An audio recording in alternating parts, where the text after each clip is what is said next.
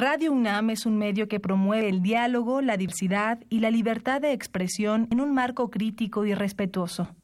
Los comentarios expresados a lo largo de su programación reflejan la opinión de quien los emite, mas no de la radiodifusora.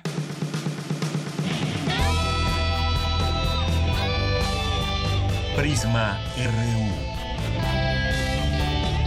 Relatamos al mundo.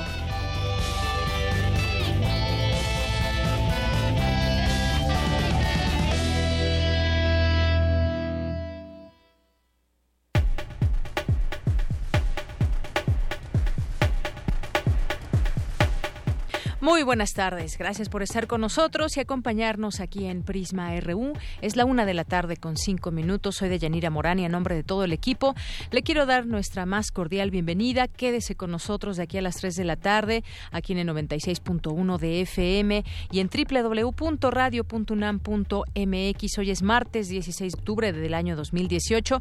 ¿Y qué tendremos el día de hoy en nuestro programa? Bueno, pues vamos a platicar de las notas universitarias que se van dando en distintos campus universitarios de nuestra UNAM. También vamos a platicar, ya está por aquí el doctor Andrés Donoso, que es antropólogo latinoamericanista por la Universidad de Chile, está haciendo una estancia aquí por eh, cuestiones de investigación y va a dictar una conferencia, Pensar los movimientos estudiantiles en América Latina. Así que platicaré con él de este tema, de esta conferencia, hará el próximo viernes a invitar a ella. Vamos a tener también más adelante, eh, como lo hemos estado haciendo estos días, un enlace hasta Guanajuato al Festival Internacional Cervantino con mi compañera Tamara Quirós. En nuestra segunda hora vamos a tener literatura con Alejandro Toledo en su sección a la orilla de la tarde y él nos va a platicar del artista plástico Eduardo Arroyo. También vamos a hablar sobre las pensiones. Quizás sea un tema que les interese a algunos de ustedes que nos están escuchando. Si tienen alguna pregunta, algún comentario que hacer sobre el tema de las pensiones, pues aquí tendremos dos expertos, así que eh, nos pueden hacer llegar sus comentarios de una vez al 5536 4339 o también nos pueden hacer llegar un Twitter en arroba Prisma RU o a través de Facebook algún comentario en Facebook, así se en, en Prisma RU, que es eh, nuestro Facebook. Vamos a tener aquí sobre el tema de las pensiones a Enrique Díaz Infante, que es director del programa del sector financiero y seguridad social del Centro de Estudios Espinosa Iglesias, Alejandra Macías Sánchez, investigadora del Centro de Investigación Económica y Presupuestaria, y pues ellos conocen del tema. Hay un documento al que vamos a hacer referencia, que más adelante les damos el nombre por si ustedes quieren checarlo a través de Internet y podamos hablar de este tema. Sin duda, importante, muy importante, dado que pues en unos años nuestro país va a ser un, país de adultos mayores y no sé ustedes que nos escuchan si ya tienen resuelto este tema, cómo de qué vamos a vivir en los próximos años cuando tenga cuando lleguemos a cierta edad y qué hace también pues eh, la autoridad desde el gobierno. Así que pues de una vez nos vamos a nuestro resumen informativo de hoy. Relatamos al mundo. Relatamos al mundo. Y en este martes 16 de octubre, en los temas universitarios, durante la entrega del premio Fundación Vidanta, el rector de la UNAM, Enrique Graue, resaltó la importancia de los tres proyectos ganadores que dijo son una clara muestra de lo que se puede hacer con innovación. Más adelante, mi compañera Virginia Sánchez con los detalles. Actualmente se reconocen por derecho internacional, así como por autoridades mexicanas, los principios del derecho al medio ambiente. Mi compañera Cindy Pérez Ramírez nos ampliará la información. Por su parte, Dulce García nos hablará de la importancia de la economía de las mujeres con el análisis de expertos universitarios. En el marco del Día Mundial de la Lucha contra el Cáncer de Mama, se llevó a cabo una placa denominada No importa las veces que te toques, pero tócate. En unos minutos, mi compañera Cristina Godínez con la información. Numerosos bienes declarados Patrimonio de la Humanidad por la UNESCO en el Mediterráneo están amenazados por la erosión de la costa y las inundaciones provocadas por el aumento del nivel del mar, según un estudio que publica hoy la revista Nature. En los temas nacionales, el Gobierno de México informó que frenará el ingreso a miembros de una caravana de migrantes hondureños que buscan llegar a Estados Unidos si no cumplen con las leyes migratorias. Por su parte, el presidente de Estados Unidos, Donald Trump, amenazó al gobierno de Honduras con retirarle su apoyo económico en caso de que no tome acciones para frenar la caravana migrante que busca llegar a la frontera con México. El secretario de Gobernación, Alfonso Navarrete, comparece ante el Pleno del Senado de la República como parte de la glosa del sexto informe de gobierno. Ante el corte del abasto de agua entre el 31 y el 31 de octubre y el 4 de noviembre, el gobierno de la Ciudad de México dispondrá de 930 pipas para enfrentar la emergencia que afectará a unos 4 millones de capitalinos. El gobierno del Estado de México amplió a 60 años el plazo de la concesión de la autopista Toluca-Naucalpan, aunque su construcción sigue sin concluirse desde hace 11 años. Javier Duarte, exgobernador de Veracruz, aclaró a un juez federal que mantendrá el recurso para apelar su condena de nueve años de cárcel por lavado de dinero y asociación delictuosa. Felipe Pérez Landa, el sureño, presunto líder del grupo criminal Los Rojos, no está relacionado con el secuestro y asesinato de Silvia Vargas, hija de Nelson Vargas, exdirector de la CONADE, revelaron funcionarios de primer nivel de la Procuraduría General de la República. La Secretaría de Comunicaciones y Transportes acusó pérdidas de hasta 10 millones de pesos por el paro de obras del tren interurbano México-Toluca que realizaron comuneros de San Juan Coapanuaya. Debido a la tormenta tropical Tara, que se realizará frente a costas de Colima y Jalisco y entre frío número 6, se prevén lluvias en 14 estados y la Ciudad de México. En los temas internacionales, el Senado de Estados Unidos anunció que no votará este año el Pacto Comercial de América del Norte y que dejará el asunto al próximo Congreso, que se elegirá en noviembre próximo. El Papa Francisco afirmó hoy que la pederastia es un escándalo mundial que le hace pensar en los sacrificios humanos con niños. Mañana en la UNAM, ¿qué hacer y a dónde ir? Te recomendamos asistir a la presentación del libro Derechos de Propiedad y Crecimiento Económico en la Historia Agraria, contribuciones para una perspectiva comparada en América y Europa, con la participación de los académicos Margarita Menegus, Salvador Álvarez y Alejandro Tortolero. Asiste hoy a las 18 horas en las salas A y B del primer piso del Instituto de Investigaciones sobre la Universidad y la Educación, ubicado en el circuito del Centro Cultural a espaldas del Museo Universitario de Arte Contemporáneo. Como parte de la edición número 22 del Tour de Cine Francés, se proyectará el largometraje Normandía al desnudo, del director, guionista y actor ocasional de origen francés, Philippe Leguay. Esta película narra la historia de un pequeño pueblo de Normandía, donde los ganaderos están en crisis. Georges Balbuzard, el carismático alcalde de la comunidad, tiene una misión, salvarlos de la crisis que los azota. Para ello, tratará de convencer a los habitantes del pueblo de posar desnudos ante la cámara del famoso fotógrafo norteamericano Blake Newman, quien por casualidad se encuentra en la región, algo que no será fácil de conseguir. No te pierdas este singular largometraje hoy a las 17 y 19.30 horas en el cinematógrafo del Chopo. La entrada general es de 40 pesos.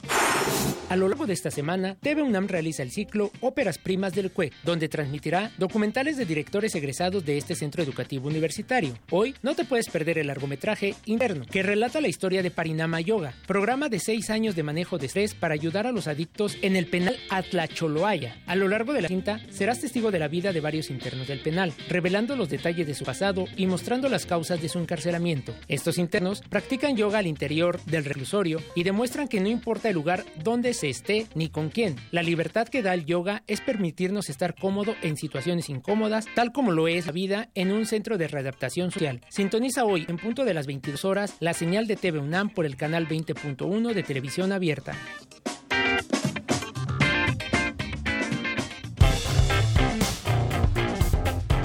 Campus RU. Bien, pues después de hoy en la UNAM, esta sección que nos, que nos regalan diariamente mis compañeros Daniel Olivares, Rodrigo Aguilar y en la producción Luis Nava, pues vámonos ahora a nuestro campus universitario. Iniciamos con eh, mi compañera Virginia Sánchez. El Instituto de Liderazgo Simón de Beauvoir en México obtuvo el primer lugar del premio Fundación Vidanta. En dicha entrega estuvo presente el rector de la UNAM, Enrique Graue. Cuéntanos, Vicky, muy buenas tardes. Hola, ¿qué tal, Deyanira? Muy buenas tardes a ti y al auditorio de Prisma RU. Así es, pues en el marco del Foro Turismo y Desarrollo organizado por el Programa Unitario de Estudios de Desarrollo de la UNAM, el Centro de Investigación y Docencia Económicas, el Colegio de México y la Universidad Anáhuac, eh, que se llevó evento en el Museo Universum, se entregó el premio Fundación Vidanta, Contribuciones a la Reducción de la Pobreza y la Desigualdad en América Latina y el Caribe 2018. Y este año, porque ya lleva nueve años que se entrega este premio, este año los ganadores fueron eh, la Fundación Colombiana Tierra Grata, que su proyecto de sanitarios ecológicos obtuvo el tercer lugar.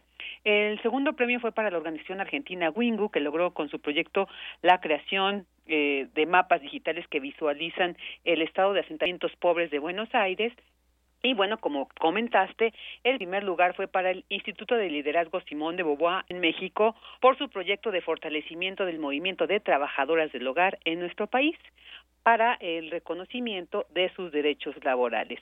A continuación escuchemos a Jimena Andión Ibáñez de dicho instituto, quien habló pues sobre este reconocimiento. Nos sentimos muy honradas y este premio es un incentivo más para seguir trabajando todos los días por un mundo más justo e igualitario. La falta de reconocimiento, redistribución y valoración del trabajo doméstico y de cuidados, tanto remunerado como no remunerado, es quizás la agenda más importante en materia de igualdad de género de este siglo. El tema específico de los derechos de las trabajadoras del hogar, que ha sido invisible por generaciones, ilustra las desigualdades de nuestros modelos económicos, sociales y de organización familiar. Somos un país de mujeres cansadas que en muchas ocasiones transferimos las cargas de trabajo doméstico no remunerado y de cuidados a las trabajadoras del hogar en condiciones de absoluta precariedad. La lucha de las trabajadoras del hogar es una lucha que representa los enormes desafíos en la garantía de los derechos laborales en toda América. Una lucha que revoluciona y cuestiona las desigualdades estructurales que se sustentan en el machismo, el clasismo y el racismo en México y en todos los países de la región. Durante la clausura de toda este, esta ceremonia donde se entregan estos premios, el rector de la UNAM, Enrique Graue, habló sobre la grandeza de estos tres proyectos ganadores, a través de los cuales señaló se une a la academia, al emprendedurismo, a la sociedad civil y la sociedad privada en lo que dice la famosa triple S que se anda buscando en los jóvenes y que da una clara muestra de lo que es posible realizar en innovación.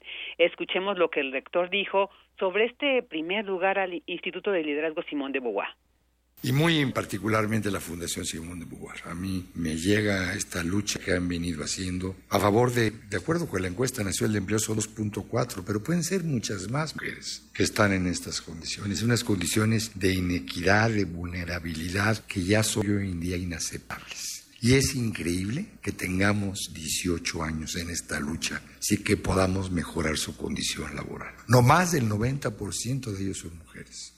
Más del 75% de ellas reciben menos de dos o tres salarios mínimos y no tienen condiciones de seguridad social. Cuenten con la universidad para apoyarlos en los estudios jurídicos que puedan ser necesarios para llevar a feliz término, por supuesto, esta iniciativa. No, esto es lo mínimo que la universidad puede hacer.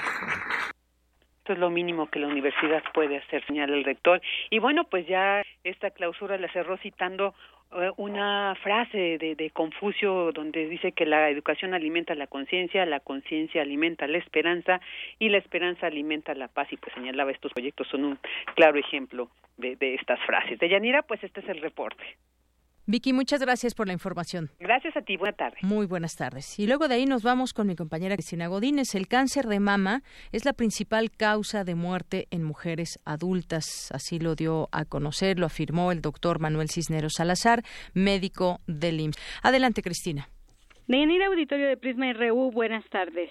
La Organización Mundial de la Salud estableció que el mes de octubre esté dedicado a la sensibilización sobre el cáncer de mama. En ese marco, la Dirección General de Atención a la Salud de la UNAM organizó la plática No importa las veces que te toques, pero tócate. En ella participó el doctor Manuel Cisneros Salazar, coordinador de programas de estudios médicos del INS, quien habló sobre este padecimiento. En los últimos años, en la última década aproximadamente, el cáncer de mama ha superado incluso otros cánceres como el cáncer cervicuterino en cuanto a mortalidad. El cáncer eh, de mama es la primera causa de muerte por cáncer en mujeres adultas, en mujeres de 25 años y más. Y efectivamente, día con día eh, se incrementa el número de casos de mujeres con cáncer de mama. Y esto en cierta medida está bien, puesto que indica que eh, las políticas de salud que se están implementando para detectar el cáncer están cumpliendo con su trabajo. El doctor Cisneros habló de las estrategias para la detección oportuna, entre las que están la exploración mamaria, la exploración clínica y la mastografía. Resaltó que se deben modificar algunos factores para evitar el desarrollo de este padecimiento. Pero lo que sí quiero resaltar y lo que nosotros podemos coadyuvar en el control de este cáncer es modificando los factores, valga la redundancia, modificables, como podemos ver sobrepeso, la falta de ejercicio, el fumar, el no ingerir comida, comida saludable, ¿verdad? Entonces, gran parte eh, de que se presente este cáncer ahora sí que está en nuestras manos, ¿no? Poder modificar estos factores para evitar en la medida de lo posible su desarrollo. Deyanira, de acuerdo con la Organización Mundial de la Salud, el cáncer de mama es más frecuente en las mujeres, tanto en los países desarrollados como en los países en desarrollo. Y en los países bajos ingresos o ingresos medios, su incidencia ha aumentado considerablemente en los últimos años. Este es mi reporte. Muy buenas tardes. Gracias, Cristina. Buenas tardes. Vamos ahora con Dulce García. Destacan en la UNAM la importancia de la economía de las mujeres. Dulce. Saludo con mucho gusto a ti al auditorio de Prisma RU. En el marco del encuentro Género, Poder y Políticas en América Latina y México, llevado a cabo en el Centro de Investigaciones Interdisciplinarias en Ciencias y Humanidades de la UNAM, Lucía Pérez Fragoso, economista de la Universidad Iberoamericana, habló de los presupuestos de género como resultado de las demandas feministas. La economía feminista es una manera de ver la economía alternativa y es una forma de ver cómo se organiza la sociedad de otra forma. O cómo se organiza la sociedad eh, en términos reales, o sea, no, no en cuestiones teóricas, sino que en la realidad. Lo que tiene la economía feminista es que tiene que ver con la cotidianeidad a una de nosotras. Ustedes lo van a ver. La experta dijo que la economía es uno de los temas que más preocupan a las feministas porque también se relaciona con otros temas, como lo es, por ejemplo, el de la violencia contra las mujeres. Hasta aquí el reporte. Muy buenas tardes. Prisma RU. Relatamos al mundo. Porque tu opinión es importante, síguenos en nuestras redes sociales, en Facebook como Prisma RU, Twitter como arroba PrismaRU. Bien, continuamos. Muchas gracias por estar con nosotros. Como les había dicho al inicio de esta emisión, estaría con nosotros, ya está aquí en la cabina, el doctor Andrés Donoso Romo, que es antropólogo y latinoamericanista. Eh, por la Universidad de Chile, doctor en Integración de América Latina por la Universidad de Sao Paulo, es investigador del Centro de Estudios Avanzados de la Universidad de Playa Ancha, Chile, y su línea de investigación es Educación y Cultura en América Latina. ¿Qué tal, doctor? Bienvenido, muy buenas tardes. Muy buenas tardes, Deyanira. Gracias por la invitación. Pues gracias a, usted por venir, porque además el próximo viernes dictará una conferencia, Pensar los movimientos estudiantiles de América Latina, y justamente quisiéramos platicar de este tema, de esa ponencia y lo que, pues desde su expertise y su estudio se puede decir de los movimientos estudiantiles en América Latina, si tienen algún punto de unión entre estos movimientos, son movimientos que podemos entender de manera eh, en, lo, en lo unitario, digamos Platíquenos al respecto de esto. Em, cuando me venía acercándome aquí hacia la radio, venía pensando en, una pregunta que no siempre es hacernos, que es ¿por qué es importante eh, reflexionar, investigar, pensar sobre los movimientos estudiantiles en América Latina? Y, sentía, eh, remontándome a los orígenes, a, esas preguntas más fundantes que uno tiene cuando se, se comienza a, a echar a andar toda lo que es una maquinaria de investigación, pensaba que parece que cada vez que ocurre un movimiento estudiantil en América Latina, pareciera que nos sorprendiera ese movimiento estudiantil. Pareciera que, que, siempre nos tomara por eh, desprevenido, que nunca supiéramos muy bien dónde viene, hacia dónde va. Y esa curiosidad y, como vengo del mundo de la historia, esa falta de espesor histórico en esa sorpresa era la que llama, me llamaba la atención. ¿Por qué digo esto? Porque en este año de 2018 se está cumpliendo nada más ni nada menos que 100 años desde el primer gran movimiento estudiantil que viviera América Latina en Argentina, en la ciudad de Córdoba, y también se están viviendo, nos sabemos bien aquí en nuestro México, 50 años de varios movimientos estudiantiles. El movimiento estudiantil de México de Francia, de Brasil, de Uruguay. Entonces pareciera que cada vez que ocurre un movimiento estudiantil nos sorprendiera y esta, y esta, esta mirada a la historia quedara un poco relegada. Así es, y es importante decirlo, los movimientos estudiantiles son un fenómeno social presente en América Latina desde hace muchos años, como bien nos pone en contexto. ¿Qué, qué saber de estos movimientos? Porque pues ahora eh, su estudio podemos hablar de algunos de los que sucedieron en el 29, el 68, eh, por ejemplo, en distintos lugares del mundo, que ya decía usted, pero ¿qué, qué debemos de saber a la postre de estos eh, movimientos estudiantiles?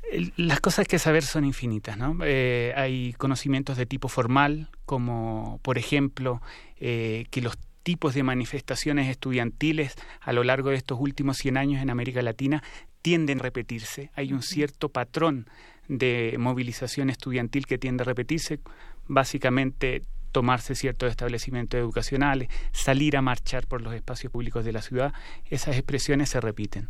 Pero yo creo que lo más importante de saber sobre los movimientos estudiantiles en América Latina desde una perspectiva histórica es saber que hay ciertas preocupaciones, hay ciertas críticas, hay cierta incomodidad dentro del estudiantado y también dentro de los sectores medios de nuestras sociedades que se van repitiendo cada 100 años.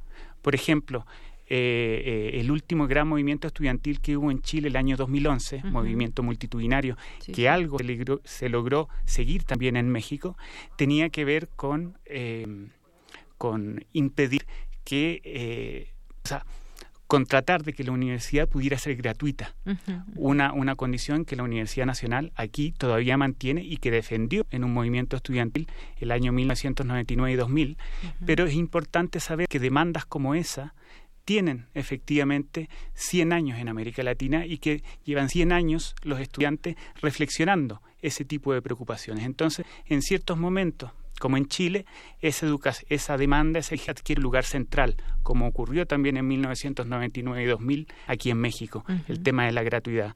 Y en otros momentos está presente. Entonces, el saber que en otros momentos de nuestra historia se ha discutido, se han llegado a ciertas soluciones, esas soluciones han funcionado, otras veces no han funcionado, es algo que nos enriquece, forma parte de nuestro patrimonio universitario, estudiantil, que es bueno eh, tener, tener, tener presente también. Así es, eh, doctor Andrés Donoso. Pues sí, ¿y cómo es que se logra esta organización? Porque hemos visto también movimientos eh, estudiantiles con distintas características. Hay algunos mucho más numerosos que otros, hay algunos movimientos que logran una organización mayor, incluso trascender fuera de las fronteras. Ya mencionaba a Chile y esta simpatía también que en 2011 hubo aquí en México.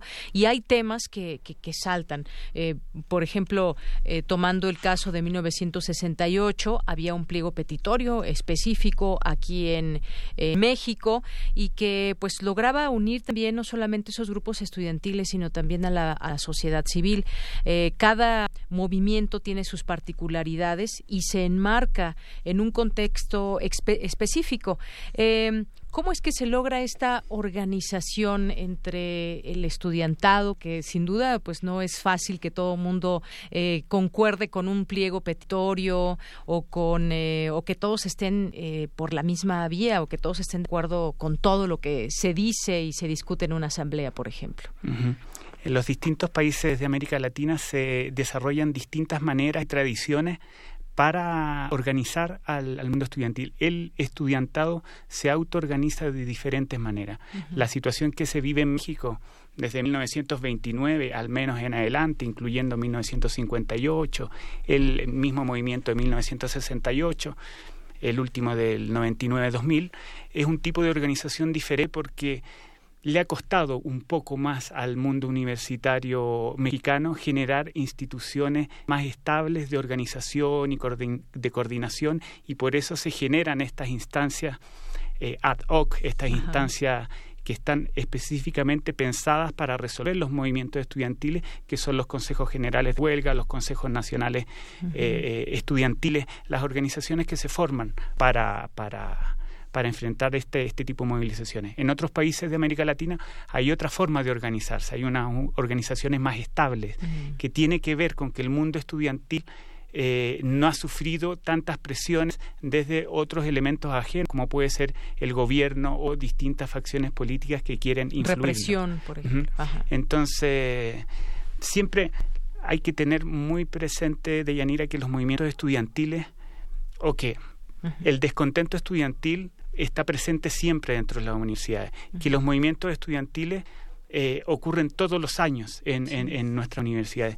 Pero también hay que tener presente que son movimientos sociales y por tanto son eh, eh, impredecibles, incontrolables, no solamente por una persona u otra, sino que por un grupo u otro. Entonces, el estudiantado trata de generar estas organizaciones como los consejos nacionales de huelga para encauzar la fuerza y lograr eh, ciertas conquistas, que se resuelvan ciertos problemas, pero los movimientos sociales son impredecibles. Entonces, es un desafío que en México se resuelve a partir de estos tipos de instituciones eh, creadas específicamente en medio de los conflictos y que en el caso de otros países de América Latina tienen unas orgánicas más estables que les permite eh, llegar más fácil a lo que es ese consenso. Pero no siempre porque haya un problema urgente y, grave y no siempre porque existe una organización, se genera un gran movimiento estudiantil masivo. Como te digo, eh, desde, la, desde la universidad, desde el mundo de la, investigación, no se puede dar respuesta a por qué ocurre un movimiento estudiantil y por qué adquiere grandes dimensiones en un momento y en otro momento, con circunstancias que al, parecer serían parecidas, eh, no ocurre ese movimiento. Pero sí lo que puede decir es que las distintas tradiciones van resolviendo esa necesidad de organizarse. No hay movimiento estudiantil sin una organización. La experiencia que ocurre en Colombia hasta el día de hoy eh, da prueba de eso porque ellos han sido incapaces de, organizar figuras, por ejemplo, como el Consejo Nacional de Huelga o como la Unión Nacional Estudiantil en Brasil o la Federación Universitaria de Argentina, que son los distintos mecanismos que se han dado en estos países para canalizar la fuerza estudiantil. En Colombia no se ha dado esa organización, y no se registran movimientos con tanta fuerza a lo largo del siglo XX. Claro. Digamos que cuál puede éxito un movimiento estudiantil y, otra pregunta también, ¿qué le corresponde, qué temas le corresponden a los movimientos estudiantiles? Si bien, por ejemplo, hablaba doctor de la gratuidad que se requiere ante la amenaza eh, de algún gobierno, de alguna autoridad de modificar algo que pues es ganado históricamente eh, por una comunidad estudiantil, ¿qué le corresponde a los a los movimientos estudiantiles en causar eh, solamente los destinos de, de los temas que tienen que ver propios de, de los estudiantes o porque hemos visto que trascienden también a otros temas donde ya se pide por un país, ya no se pide solamente por una universidad o por intereses de, de los que tengan los estudiantes. Eh, ¿Qué le corresponde a estos movimientos? Estudiantiles? Desde hace 100 años que los movimientos estudiantiles en América Latina vienen eh, trabajando una agenda educacional, vienen trabajando, vienen pensando las universidades, vienen pensando cómo quieren que sea la docencia, cómo quieren que sean las formas de, de, de financiamiento de las universidades, las instituciones de educación superior. Eh, y estos temas más sociales, más políticos, que trascienden a la universidad, también han estado desde hace 100 años presentes. Pero en ciertos momentos, y depende, no depende de los estudiantes ni de las universidades, sino que del contexto nacional, esta agenda política y social emerge y se transforma en un espacio prioritario. En el caso de México 68, de Brasil 1968, en el caso de los movimientos estudiantiles en Chile durante la época de los 80, era el autoritarismo el principal problema que identificaba la, la, comunidad universitaria y e, ellos entendían que para resolver cualquier problema educativo y educacional, primero había que acabar con el autoritarismo. Pero siempre esta doble dimensión ha estado presente. Eh, eh, hoy día, por ejemplo, en Chile, si uno eh, la demanda por gratuidad por fin al lucro en la universidad, por participación estudiantil en los gobiernos universitarios, también tiene como correlato una dimensión más social y política, que es decir, queremos que la universidad no se rija por el modelo neoliberal y queremos también a partir de eso tratar de que otras esferas de la sociedad vayan cuestionando, morigerando, al menos eh, limitando la influencia del neoliberalismo. Entonces, lo que te quería enfatizar es que esta doble dimensión tanto política social como gremial educacional en los movimientos estudiantiles siempre ha existido. Y que es el contexto donde se desenvuelven estos movimientos universitarios, el que va dando un poco el carácter o va dando la prioridad a, la agenda estudiantil en ciertos momentos. Así es. Y bueno, pues sí, hay, efectivamente eh, coincidencias en, en, muchos de estos eh, movimientos con respecto a lo que se está gestando desde dentro. Y además, digo, quizás también podríamos señalar dentro de este semillero de estudiantes y pues de eh, jóvenes que están desarrollando, están estudiando alguna carrera en específico, pues es un momento por sí solo la edad, pues estar también inmiscuidos en los temas que acontecen a sus, países. ¿Cuáles serían estas características que tienen los, eh, los estudiantes o lo que tienen estos movimientos eh, estudiantiles? Es decir, viéndolo ya desde una mirada quizás más introspectiva desde dentro. ¿Quiénes son estos estudiantes? ¿Qué, eh, ¿Por qué tienen esa influencia y por qué además han puesto de rodillas a muchos gobiernos? Bueno, em, como hemos aprendido de trabajo de una colega de la Universidad Nacional, Renate Marcisque, que es del ISUE, que va a estar también el próximo viernes en la conferencia, como comentando las reflexiones que, yo comparta con, el público, eh, sabemos poco de los estudiantes universitarios, sabemos poco en términos de detalle. Eh, sí en términos sociológicos, en términos más generales, eh, sabemos que desde fines del siglo XIX y comienzos del siglo XX, es decir, coinciden con la explosión, la aparición de los movimientos estudiantiles, em, el estudiantado viene siendo cada vez más popular. Eh, la Universidad del siglo XIX es una universidad que trabaja y tiene todo su centro en el mundo de las élites y ya a partir del siglo XX, muy tempranamente, empiezan los sectores medios a ingresar a la universidad poco a poco, ciertamente. En los 60 ya se siente eh, los sectores medios plenamente apropiados de la universidad, poco a poco empiezan a ingresar sectores populares a la universidad y empiezan a traer, a traer otras preocupaciones y otras necesidades también. La universidad es una, es una institución centenaria en, en, nuestras sociedades, entre comillas, occidentales. Pero es novedoso, es que es desde ahora, desde hace 100 años, que nuevos grupos sociales, como los sectores medios y los sectores populares, empiezan también a participar de esta institución y empiezan también a querer tratar de orientar sus políticas, a tratar de satisfacer las necesidades más contingentes que tienen, sean temas de alimentación, de, de, becas, de, de, salud universitaria. Entonces, lo que sabemos es que cada vez el estudiantado universitario viene siendo un poco más popular y eso esa tensión entre una universidad de élite y un estudiantado cada vez más masivo con otras necesidades también está por detrás de los movimientos estudiantiles. Así es.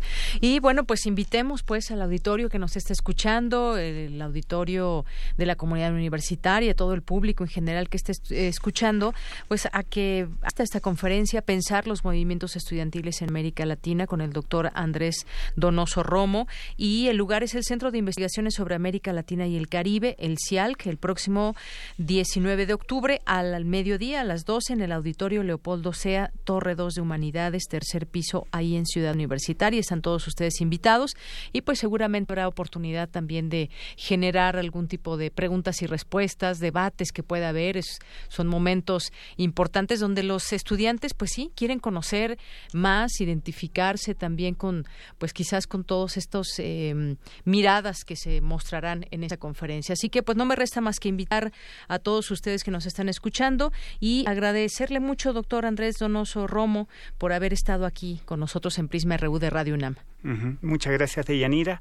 Gracias por la oportunidad de acercar un poquito más lo que es el mundo de investigación a la, a, la sociedad a través de Radio UNAM. Así es, y bueno, tendrán oportunidad de escucharlo más ampliamente en esta conferencia del próximo viernes a las 12 del día. Muchas gracias, buenas tardes. Prisma RU. Relatamos al mundo. Porque tu opinión es importante, síguenos en nuestras redes sociales, en Facebook como Prisma RU y en Twitter como arroba PrismaRU.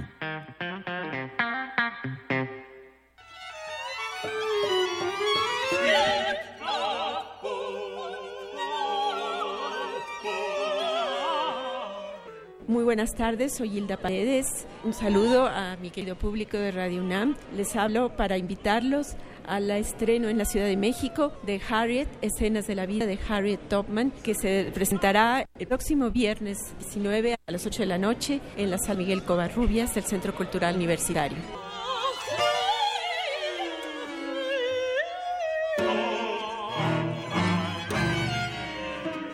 El título de la obra es Harriet, escenas de la vida de Harriet Topman. Harriet Tubman fue una esclava que vivió en el siglo XIX en Estados Unidos antes de la Guerra Civil de Liberación de la Esclavitud. Ella huyó de la plantación donde había nacido y como fugitiva ayudó a escapar a muchos esclavos hacia el norte para liberarse. En estos ires y venires, que fueron muchos, liberó a toda su familia y a muchas familias y a mucha gente y así se convirtió en la líder del movimiento antiesclavista que se llama el ferrocarril subterráneo. Y el apodo que le daban era el Moisés de su gente. Nunca la atraparon, ella siempre estuvo muy orgullosa y lo decía, nunca perdí un pasajero y nunca la atraparon. Su vida es una vida muy dura, pero muy llena de espiritualidad, muy llena de música también, porque como tú sabes, ella y el 98% de los esclavos eran analfabetas, no sabían leer ni escribir, entonces cómo se iban a comunicar para poder ayudarse a escapar hacia el norte y a huir de los cazadores de esclavos. Pues esto lo hacían a partir de códigos basados fundamentalmente en la música. Entonces todos estos espirituales que son familiares a nuestros oídos hoy en día, dos siglos después, eran utilizados o quizá tuvieron su origen en ese momento y cada uno de estos espirituales conllevaba un mensaje para avisar al esclavo que iba a escaparse esta noche.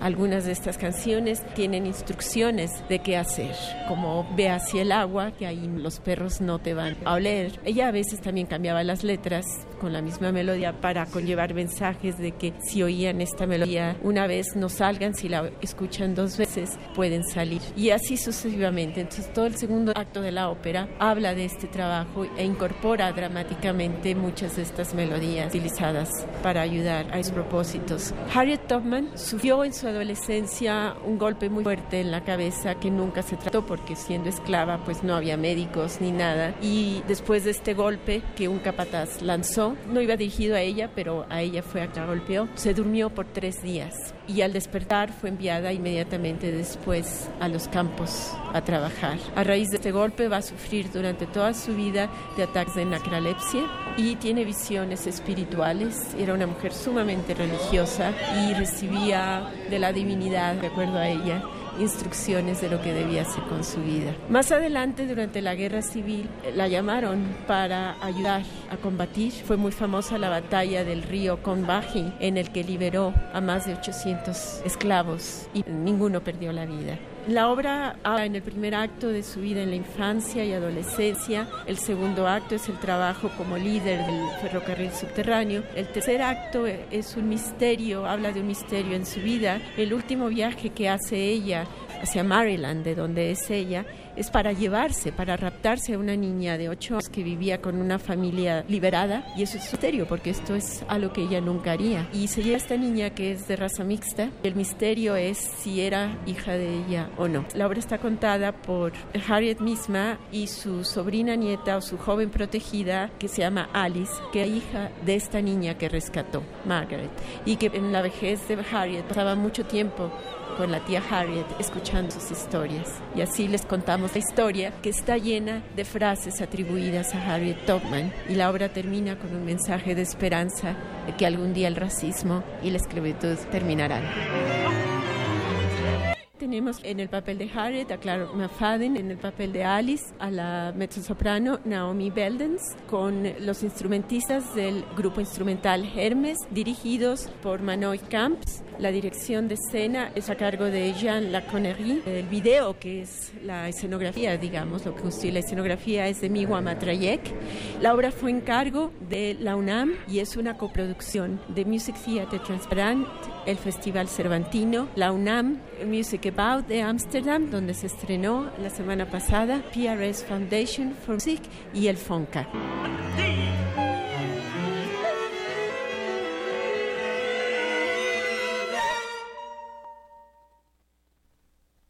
Bien, pues ahí esta invitación, esta eh, información que nos envía nuestra jefa de discoteca Dulce Wet. Y vamos ahora a escuchar un poema de la polaca Wisława Szymborska, que es poeta, ensayista y pues eh, este uno de los poemas que vamos a escuchar de ella en voz de Margarita Castillo. Poesía RU. Amor a primera vista. Wisława Szymborska.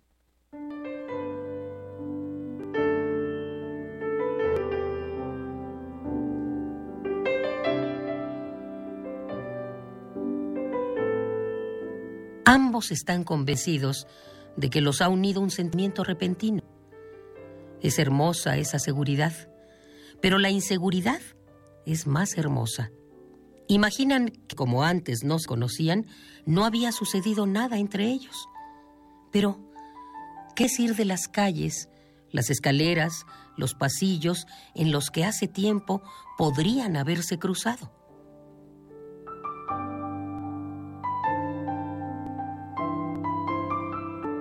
Me gustaría preguntarles si no recuerdan quizá un encuentro frente a frente, alguna vez en una puerta giratoria, o algún lo siento, o el sonido de se ha equivocado en el teléfono.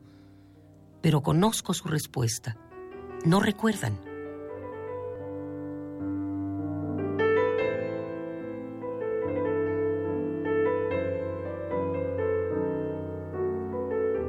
Se sorprenderían de saber que ya hace mucho tiempo que la casualidad juega con ellos. Una casualidad no del todo preparada para convertirse en su destino, que los acercaba y alejaba, que se interponía en su camino y que, conteniendo la risa, se apartaba a un lado.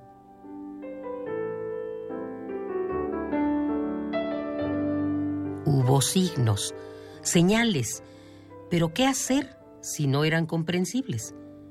¿No habrá revoloteado una hoja de un hombro a otro hace tres años o incluso el último martes? ¿Hubo algo perdido y encontrado? ¿Quién sabe si alguna pelota en los matorrales de la infancia? Hubo picaportes y timbres en los que un tacto se sobrepuso a otro tacto. Maletas una junto a otra, en una consigna. Quizá una cierta noche el mismo sueño desaparecido inmediatamente después de despertar. Todo principio no es más que una continuación. El libro de los acontecimientos se encuentra siempre abierto a la mitad.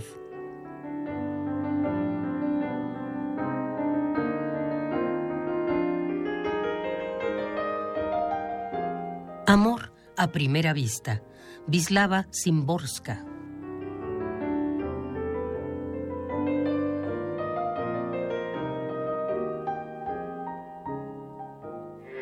Porque tu opinión es importante, síguenos en nuestras redes sociales, en Facebook como Prisma RU y en Twitter como arroba PrismaRU.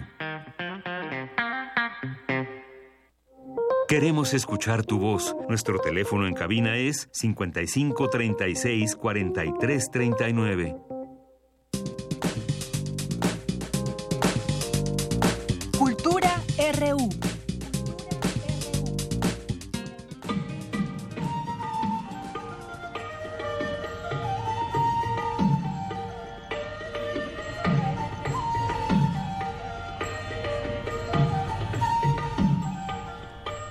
Bien, y como ya nos va acostumbrando a su reporte estos días, Tamara Quirós, que se encuentra en Guanajuato en el Festival Internacional Cervantino, pues nos trae también más trabajos sonoros que ha recogido allá en el festival. ¿Qué tal, Tamara? Muy buenas tardes.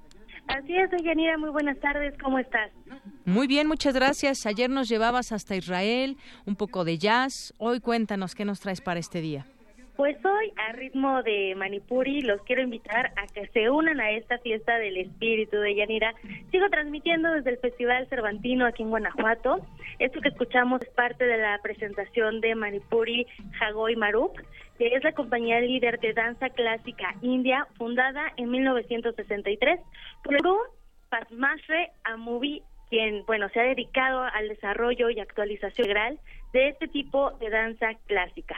Ayer les voy a contar que el escenario de la lona se llenó de un colorido misticismo que creó la atmósfera indicada para que la primera exponente de la compañía saliera a cautivar a los guanajuatenses con movimientos estéticos lentos acompañados de música en vivo. Con cinco piezas preparadas especialmente para esta cuadragésima sexta edición del Festival Internacional Cervantino, la compañía integrada por 14 artistas cautivó al público con movimientos delicados, movimientos elegantes, eh, bueno, y estos movimientos dedicados a Krishna, que según la tradición hindú es la encarnación del gozo y también del amor. También les cuento que este Cervantino, además de dar espacio a la danza, la música y el teatro, pues también ha abierto sus puertas al séptimo arte. El Cineclub de la Universidad de Guanajuato preparó siete ciclos de cine, 46 funciones y siete eh, proyecciones comentadas.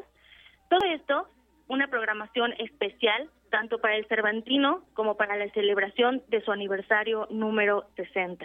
Hay películas eh, realizadas por directores de Aguascalientes, también hay cine de la India y por supuesto también hay un ciclo dedicado al futuro, sobre todo a la estética de Giger. De hecho, este artista gráfico y escultor reconocido como punto clave del realismo fantástico, tiene un espacio en el festival con la exposición Escena Oscura de H.R. Giger, el genio del futuro, que justo gira en torno al eje temático de esta edición, El futuro es hoy. Para entrar un poquito en contexto, bueno, es importante mencionar que Giger alcanzó la fama internacional con su trabajo en la película Alien de Ridley Scott, un personaje inspirado en su libro más conocido, El Necronomicon. Y bueno, un trabajo que le valió el premio de la Academia al mejor logro de efectos visuales por sus diseños de la criatura del título del filme y su entorno de otro mundo. Así que si vienen al Cervantino, bueno, tienen que saber que esta exposición se encuentra en la Galería Polivalente que corresponde a la Universidad de Guanajuato y está integrada por más de 40 piezas futuristas que muestran paisajes sórdidos habitados por criaturas perturbadoras, biomecánicas y también muy siniestras. Bueno, también quiero comentarles que este festival, que se llevará a cabo hasta el 28 de octubre, tiene sedes alternas. La Ciudad de México, la UNAM abre sus puertas a esta fiesta cervantina, también el Instituto de Bellas Artes y el Centro Nacional de las Artes y algunos estados de la República como Colima, Baja California, Oaxaca, Querétaro, Yucatán y también Orizaba.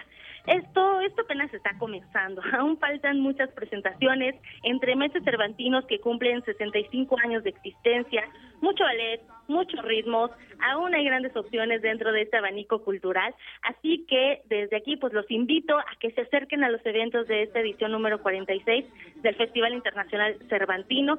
Durante cinco días, eh, pues nosotros a través de estos micrófonos llevamos el primer fin de semana de este gran evento.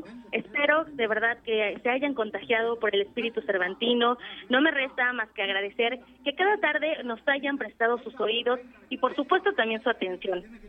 De esta experiencia de Yanira, eh, quiero, bueno, me quedo con la candela de Macumba que vino a Guanajuato desde Zimbabue. La cobertura de Prisma RU hoy llega, hoy hoy llega a su final pero los quiero invitar a que sintonicen nuestros otros eh, espacios en vivo, bueno, en este caso resistencia modulada, porque ellos también se van a unir a esta fiesta del espíritu por ahí del 24 de octubre, así que estén muy atentos porque ellos también se vienen al Cervantino para llevarlos hasta sus oídos. También los invito a seguir en sintonía de este espacio porque mañana Virginia Sánchez nos va a presentar una entrevista especial que sostuvo con el escritor Jordi Soler. Y bueno, no, la verdad es que no se lo puede perder, porque además de hablar de su nuevo libro, también platicaron de música y de mucho, mucho radio. Así que, bueno, por hoy me voy a despedir al ritmo de Macumba para que tengan una excelente tarde y para que sigan también en sintonía de Prisma RU de Yanira. Claro que sí, pues muchas gracias, gracias Tamara, pues ya estaremos escuchando por supuesto esta entrevista de nuestra compañera Virginia Sánchez a Jordi Soler, como bien dices, no solamente de su libro, sino de, de música, de radio, de lo que él siempre ha sabido hacer. Y bueno, pues con este ritmo que nos dices, nos despedimos y te esperamos por aquí. Muy buen viaje de regreso. Sí, yo ya estoy por allá el viernes porque la entrevista de, de Virginia va a ir en dos bloques para que estén muy atentos. Va a estar interesante, yo sé lo que les digo, entonces sigan en sintonía de Prisma RU. Les mando un gran abrazo a todos los que hacen posible este programa, a la producción, a los controles, redes sociales, también a ti. Muchísimas gracias, Tamara. Buen regreso. Gracias. Hasta luego.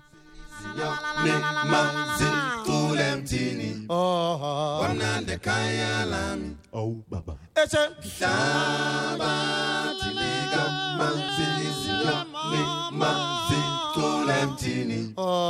kwamnandi ekhaya lami awu baba ngibonga uthando lwakho ngibonga umusa wakho ntombi ngibonga uthando lwakho Prisma RU. Relatamos al mundo. Porque tu opinión es importante, síguenos en nuestras redes sociales, en Facebook como Prisma RU y en Twitter como arroba PrismaRU. Bien, pues estamos aquí de regreso antes de irnos al corte. Comentar con ustedes algunas notas nacionales. Y bueno, aquí en la Ciudad de México le decíamos que va a haber cortes de agua los próximos 31 de octubre al 4 de noviembre y se afectará un total de 4 millones de capitalinos.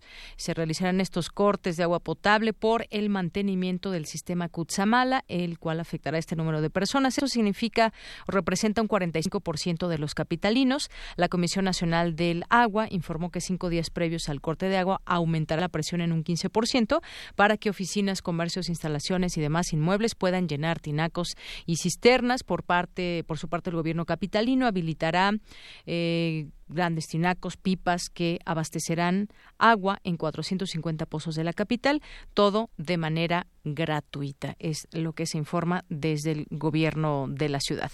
Y bueno, otros otros temas en diciembre se presentarán nuevas órdenes contra Duarte, el gobernador de Chihuahua, nos referimos a, a Chihuahua, César Duarte, Javier Duarte también es otro personaje que está inmiscuido en delitos, eh, pero eso es allá en Veracruz. El gobernador de Chihuahua, Javier Corral, aseguró que al entrar en función el próximo presidente en funciones, López Obrador ya como presidente de México, se enviarán cinco nuevas órdenes de aprehensión contra el exgobernador de Veracruz. Sí, el de Veracruz, Javier Duarte. No, bueno, pero aquí es gobernador de Chihuahua, entonces ha de ser más bien eh, César Duarte eh, bueno, explicó que los primeros días de diciembre se enviará el paquete con nuevas órdenes de aprehensión porque confían que el nuevo gobierno quitará la protección que mantiene el actual presidente Enrique Peña Nieto a Duarte a César Duarte para que comparezca frente a los tribunales de Chihuahua. Indicó que ya se tienen aseguradas y embargadas más de 30 propiedades del ex gobernador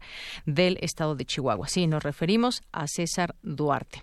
Bien, eh, también nos vamos ahora a esto que está pasando con el Tratado de Libre Comercio, que, bueno, pues ya no es un tratado, es un acuerdo y será ratificado hasta el próximo año.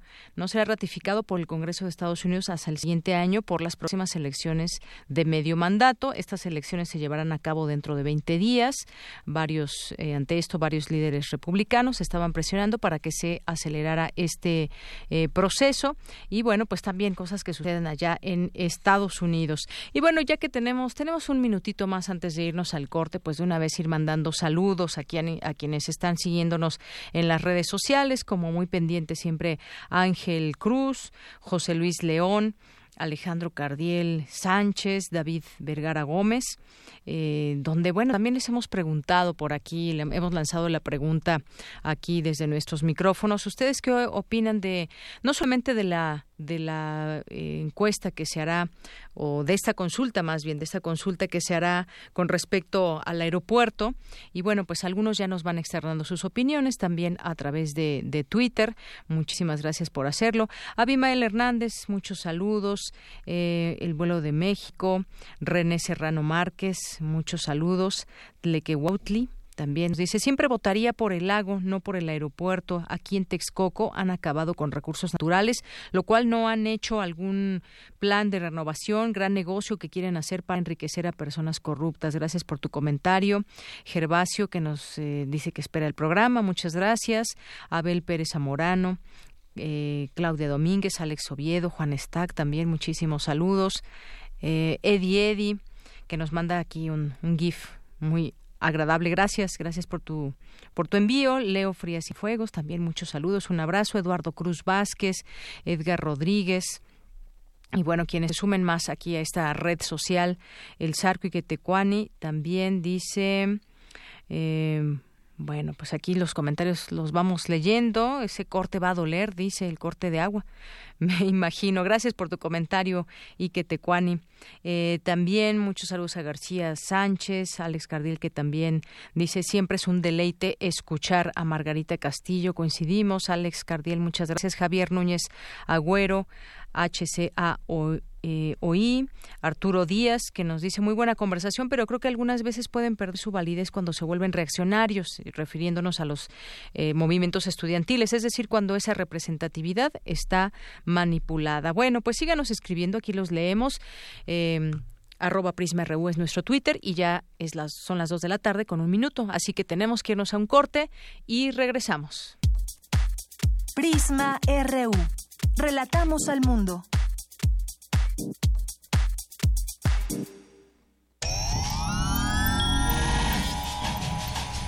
Saborear una paleta o sellar una carta.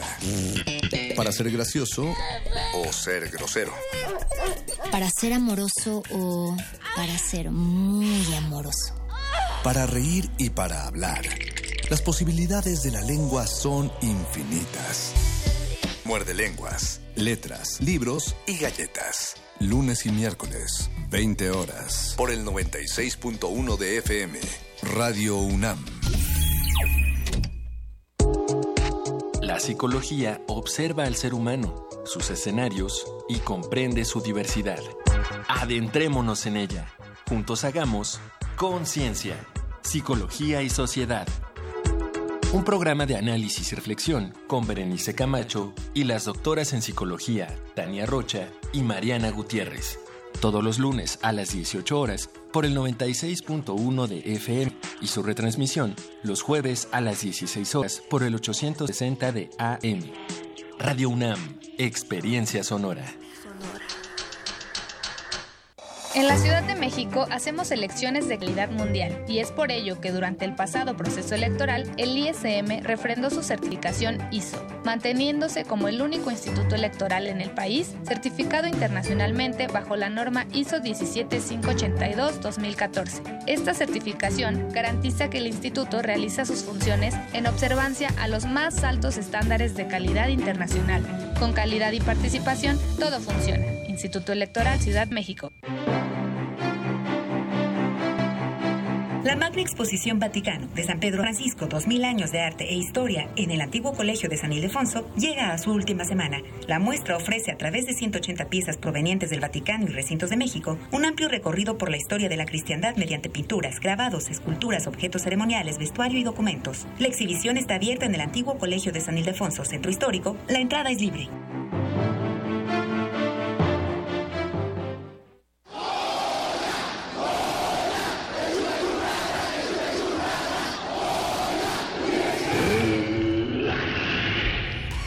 ¿Te identificaste? Identifícate con Fundación UNAM y ayuda a becar a miles de alumnos universitarios. Súmate 5340-0904 o en www.funam.mx. Contigo hacemos posible lo imposible. Queremos escuchar tu voz. Nuestro teléfono en cabina es 55 36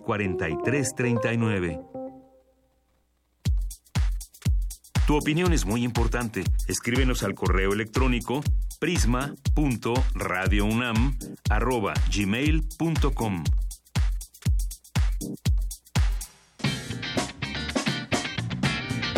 Mañana en la UNAM, ¿qué hacer y a dónde ir?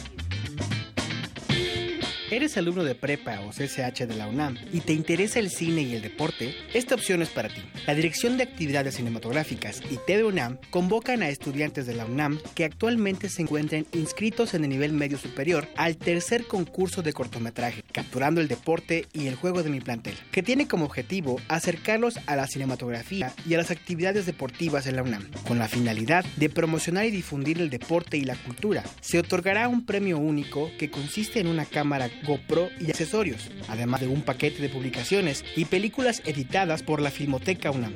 El video ganador será utilizado para la promoción y difusión del deporte y la cultura y serán exhibidos en la página web y redes sociales de la Filmoteca UNAM. Participa. Tienes hasta el viernes 17 de noviembre de 2018 para presentar tu cortometraje. Consulta las bases en www.filmoteca.unam.mx. León, estudiante de sociología, y su novia Leticia, alumna de la carrera de arquitectura, formarán un triángulo amoroso con Paulo, pasante de medicina, mejor amigo y compañero de habitación de León. Aunque el triángulo sentimental no llega a consumarse, sí provoca tensiones entre ellos, mostrando el entramado emocional y altibajos por los cuales pasan sus protagonistas, llevándolos a fricciones constantes. Esta es la premisa de la cinta Prohibido Prohibir, del director de cine brasileño Jorge Durán. Asiste a la función mañana 17 de octubre a las 15 horas en la sala José Revueltas del Centro Cultural Universitario. La entrada general es de 40 pesos. Recuerda que aún tienes tiempo para inscribirte al simposio Obesidad y Cirugía Bariátrica, que se llevará a cabo el próximo 30 de octubre de 9 a 18 horas en el auditorio Dr. Raúl Fournier Villada. La fecha límite de registro es el próximo 29 de octubre. Para más información consulta el sitio www.facmed.unam.mx. Bien, continuamos dos de la tarde con seis minutos y vamos ahora a la información en nuestro campus universitario. Los principios del derecho al medio ambiente actualmente se reconocen por el derecho internacional, así como por autoridades mexicanas. Mi compañera Cindy Pérez Ramírez nos informa al respecto. Deyanira, muy buenas tardes. Te saludo con mucho gusto a ti y al auditorio de Prisma RU. Durante el foro Gobernanza para la Sustentabilidad, Retos para su Fortalecimiento, celebrado en el Instituto de Investigaciones Jurídicas de la UNAM, Miguel Alejandro López Olvera, académico de esa entidad universitaria, dijo que el concepto de derechos humanos va avanzando en su aplicación y protección, no solamente hacia las personas, sino también hacia eh, otros entes con los que también eh, tenemos interacción y que también son eh, importantes y que son indispensables y necesarios. ¿Para qué? Para la vida del ser humano. Eh, hoy precisamente estaba viendo una noticia en la que eh, en Inglaterra este, se declara que las abejas ¿sí? son los seres más importantes para la vida, para la vida en el planeta. Entonces vemos que esto es muy, relevante la aplicación de los, de los principios eh, los principios de eh, la eficiencia en la utilización de los recursos y el, crecimiento cuantitativo, eh, los principios también reconocidos en las, en las convenciones internacionales sobre los derechos de las futuras generaciones. Y entonces vemos cómo estos principios ya se reconocen, se reconocen como conceptos jurídicos. Parte, Miguel Ángel Cancino, procurador ambiental y de ordenamiento territorial de la Ciudad de México, señaló la importancia de conocer cómo juega la normatividad ambiental en temas como la siembra de árboles o hasta proyectos como el tren Maya. Cuando hablamos de, fortalecimiento de gobernanza para la sustentabilidad, en, este fortalecimiento de la gobernanza para la sustentabilidad hay que tener un aspecto eh, como el eje central. Para mí hoy por hoy el tema del territorio es, es un tema central. Y cuando hablamos de gobernanza es generación de condiciones adecuadas para eh, desarrollo económico, desarrollo social, protección del ambiente y de los recursos naturales. Contar con ese andamiaje institucional adecuado, que por cierto es un tema no, no sencillo. Eh, ¿Cómo están implicados nuestros hábitos de producción y consumo, cómo están incidiendo sobre el ambiente y los, los recursos naturales. La juridificación del ambiente, dice Toño Azuela, pues se va dando de manera en que, en que vamos tratando de regular esos hábitos de producción y consumo respecto del impacto que tienen con el ambiente y los recursos naturales. Esta es la información que tenemos hasta el momento de Yanira. Muy buenas tardes. Gracias, Cindy. Muy buenas tardes. Vamos ahora con Dulce García. El agua de lluvia de la Ciudad de México no es apta para consumo humano directo. Dulce. Deyanira, muy buenas tardes a ti el auditorio de Prisma RU. El agua de lluvia de la Ciudad de México no es apta para consumo humano directo porque además de microorganismos contiene aluminio, plomo, zinc, mercurio, arsénico y níquel, entre otros elementos, según revela un estudio del Centro de Ciencias de la Atmósfera de la UNAM. En las grandes urbes como la nuestra, resaltó Rocío García Martínez, la industrialización y la alta densidad poblacional tienen efectos adversos en la química de las precipitaciones pluviales porque remueven de la atmósfera partículas y gases emitidos por fuentes naturales, como la actividad volcánica, y antropogénicas, como emisiones vehiculares e industriales. Mucha gente eh, habla de azoteas verdes, de colección de agua de lluvia. ¿Para qué nos sirve el agua de lluvia? O lavan su carro, o lo utilizan para lavar eh, su ropa, porque además con el sol y con el viento seguro que ahí no va a vivir una bacteria, ¿no? O lo utilizan para regar, pero no para el consumo humano. Si se quisiera para el consumo humano, se requieren procesos muy difíciles. No puedes nada más agarrar el agua o hervirla. Hay microorganismos que resisten altas temperaturas. Con hervir no ganamos nada. Hay procesos más complicados para quitar este microorganismos. Si usamos filtros, les quitamos el material suspendido, el color, pero no los microorganismos. ¿Qué hace una lampareta de ozono? Rompe la pared celular de las bacterias. Con eso se eliminan las bacterias. Para poder purificar el agua, todos ustedes en sus casas tendrán que tener un sistema con filtros y con lámparas de ozono, con lámparas ultravioleta, para poder hacer que los organismos patógenos se detenga. Deyanira, mediante un proyecto encabezado por Rocío García Martínez del Centro de Ciencias de la Atmósfera de la UNAM, un grupo de investigadores se dio a la tarea de evaluar el agua de lluvia para conocer su calidad y las posibilidades de consumo directo. Una de las conclusiones fue que debido a los contaminantes que contiene, solo puede ser utilizada para tareas como lavar automóviles y algunos tipos de ropa o para riego, pero no para consumo humano. Hasta aquí el reporte. Muy buenas tardes. Gracias, Dulce. Muy buenas tardes. Relatamos al mundo. Relatamos al mundo. Colaboradores RU. Literatura. Bien, pues hoy es martes de, la, de literatura y estamos ya en A la orilla de la tarde con Alejandro Toledo. ¿Cómo estás, Alejandro? Muy bien, Dayanira, ¿cómo estás tú? Qué bueno, pues muy bien, también aquí dispuesta a escucharte y nos vas a hablar sobre el artista plástico Eduardo Arroyo. Sí, aparentemente me saldría yo del, del tema literario, pero quizá no, porque han dicho que es un pintor literario, Eduardo Arroyo.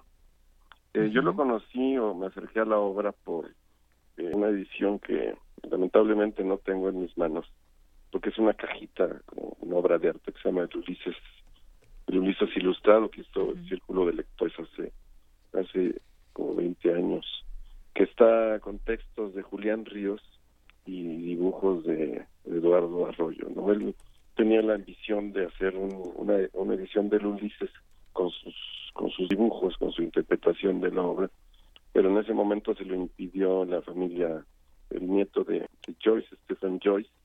Entonces se hizo como un como una caja, como un libro aparte pero los dibujos son este extraordinarios, ¿no?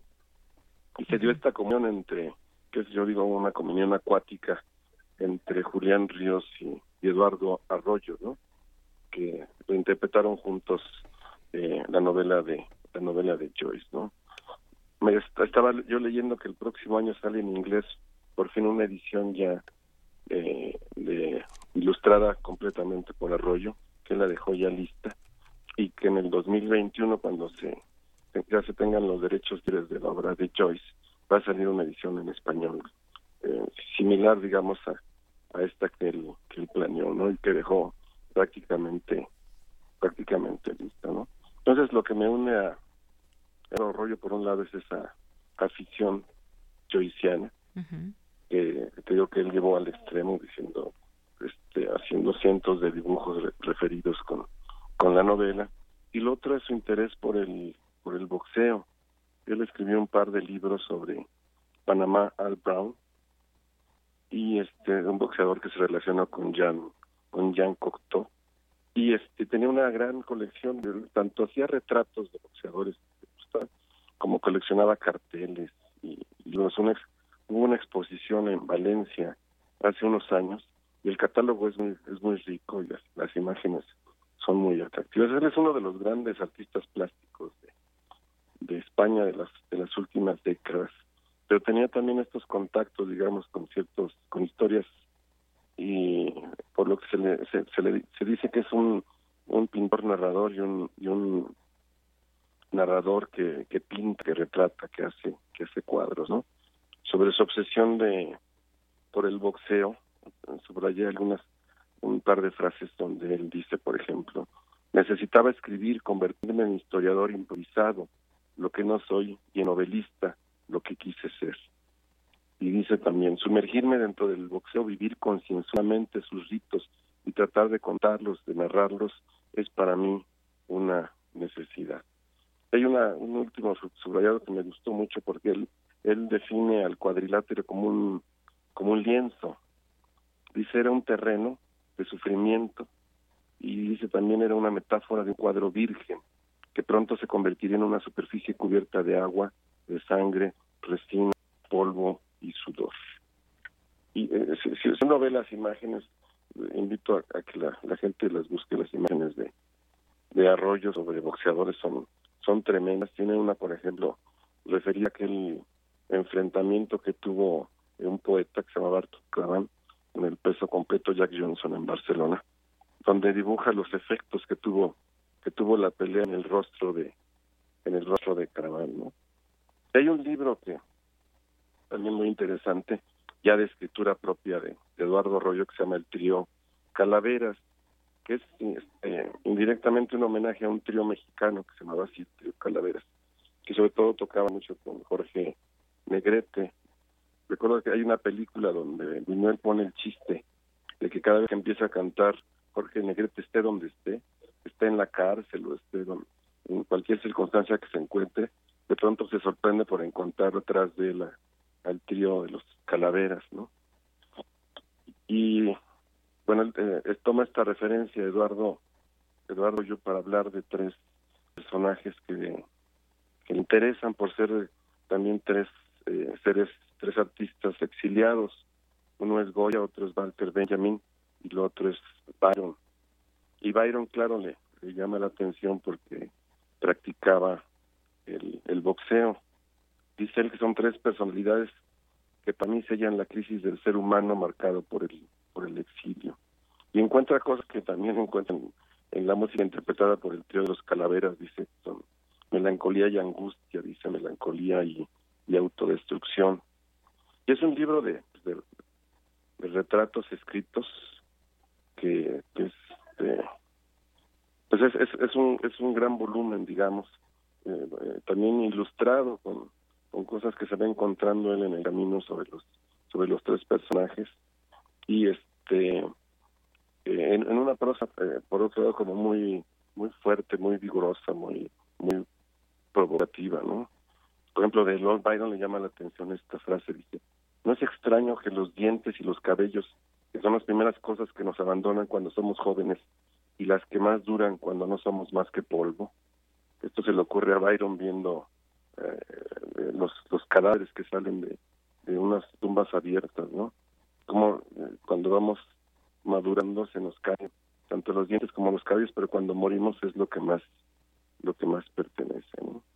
Entonces es un autor eh, múltiple que, que toca las dos áreas y que las que la arrolla muy bien las artes plásticas como uno de los grandes creadores españoles de, de, las últimas décadas.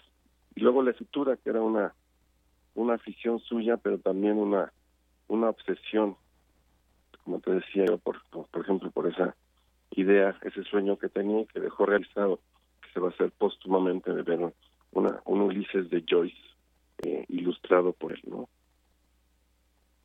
Pues ese es el, el personaje Eduardo Arroyo que murió este este domingo en, en España, ¿no? En España, así es.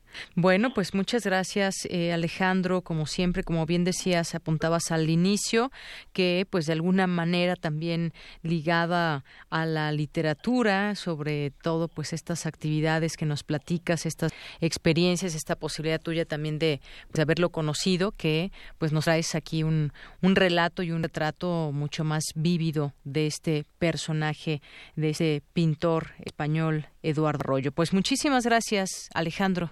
Eh, gracias a ti, que estés muy bien. Igualmente un abrazo, muy buenas tardes a Alejandro Toledo, que pues nos acompaña aquí eh, como colaborador todos los martes. Porque tu opinión es importante, síguenos en nuestras redes sociales, en Facebook como Prisma RU y en Twitter como arroba PrismaRU. Internacional RU. En una intervención ante el Parlamento británico, la primera ministra Theresa May dijo que tiene confianza en que las negociaciones sobre el Brexit con la Unión Europea se concreten mañana en una cumbre crucial con los líderes del bloque europeo. Considero que un acuerdo negociado es el mejor resultado para el Reino Unido y para la UE. Creo que se puede alcanzar y ese es el espíritu con el que continuaré trabajando con nuestros socios europeos. Así lo recomiendo. Por su parte, el vicepresidente de la Comisión Europea, Franz Timmermans, pidió a Theresa May que sea franca en su intervención en la cumbre y que explique su propuesta para una salida ordenada del Reino Unido del bloque comunitario europeo. El Departamento de Estado estadounidense informó que el rey saudí Salman bin se comprometió a apoyar una investigación completa, transparente y oportuna sobre la desaparición del periodista Jamal Khashoggi en la embajada saudí en Estambul. Habla la corresponsal de Reuters, Emily Witter. Existía una teoría de que el interrogatorio quedó grabado en el reloj que Jamal llevaba puesto cuando entró en el consulado. Pero los expertos en tecnología lo han descartado. Aseguran que eso es muy poco probable y que lo que es más factible es que Turquía tuviera el consulado intervenido y que por eso tenían la grabación de lo que sucedió ese día. El ministro del Interior de Italia, Matteo Salvini, condenó las sanciones occidentales impuestas contra Rusia, asegurando que son un absurdo social, cultural y económico. Francia incumplió el derecho internacional al facilitar la venta de armas empleadas por el gobierno de Egipto para uso represivo y mortal, denunció hoy en un informe la organización Amnistía Internacional. Escuchamos a su vocero francés.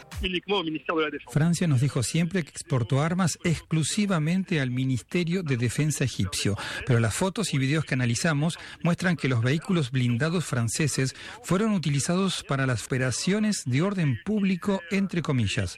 Esos vehículos franceses fueron usados regularmente en el Cairo y Alejandría para aplastar las manifestaciones populares como las matanzas de Rabah y de Al-Nadiah en agosto de 2013. Rumbo a la segunda vuelta en las elecciones presidenciales de Brasil, aumenta la intención de voto a favor del ultraderechista Jair Bolsonaro, con el 52% en promedio en los últimos sondeos. Por su parte, el izquierdista Fernando Haddad se queda con el 37% de las preferencias. Este último afirmó que se debe reformar el sistema de pensiones. Tenemos que reformar las pensiones del sector público para que en un segundo momento unifiquemos el régimen general con regímenes propios, un régimen único que se aplica a todos sin privilegios para nadie. Con audios de Euronews y Radio Francia, las breves internacionales con Ruth Salazar. Queremos escuchar tu voz. Nuestro teléfono en cabina es 55 36 43 39. Prisma RU. Relatamos al mundo.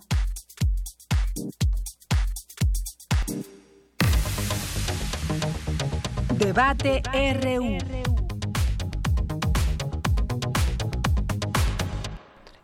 Bueno, pues estamos ya de regreso aquí para platicar, como les habíamos dicho al inicio del programa, sobre el tema de las pensiones. Es un tema efectivamente muy abierto, donde podemos mirarlo desde distintos puntos de vista. Si ustedes tienen algo en particular que de quienes nos estén escuchando, algo que preguntar, que tienen dudas, qué va a pasar en los próximos años, si no estoy ahorrando, si no voy a tener pensión, bueno, pues háganos llegar sus preguntas y eh, pues les daremos respuesta. Tenemos aquí dos expertos en el tema.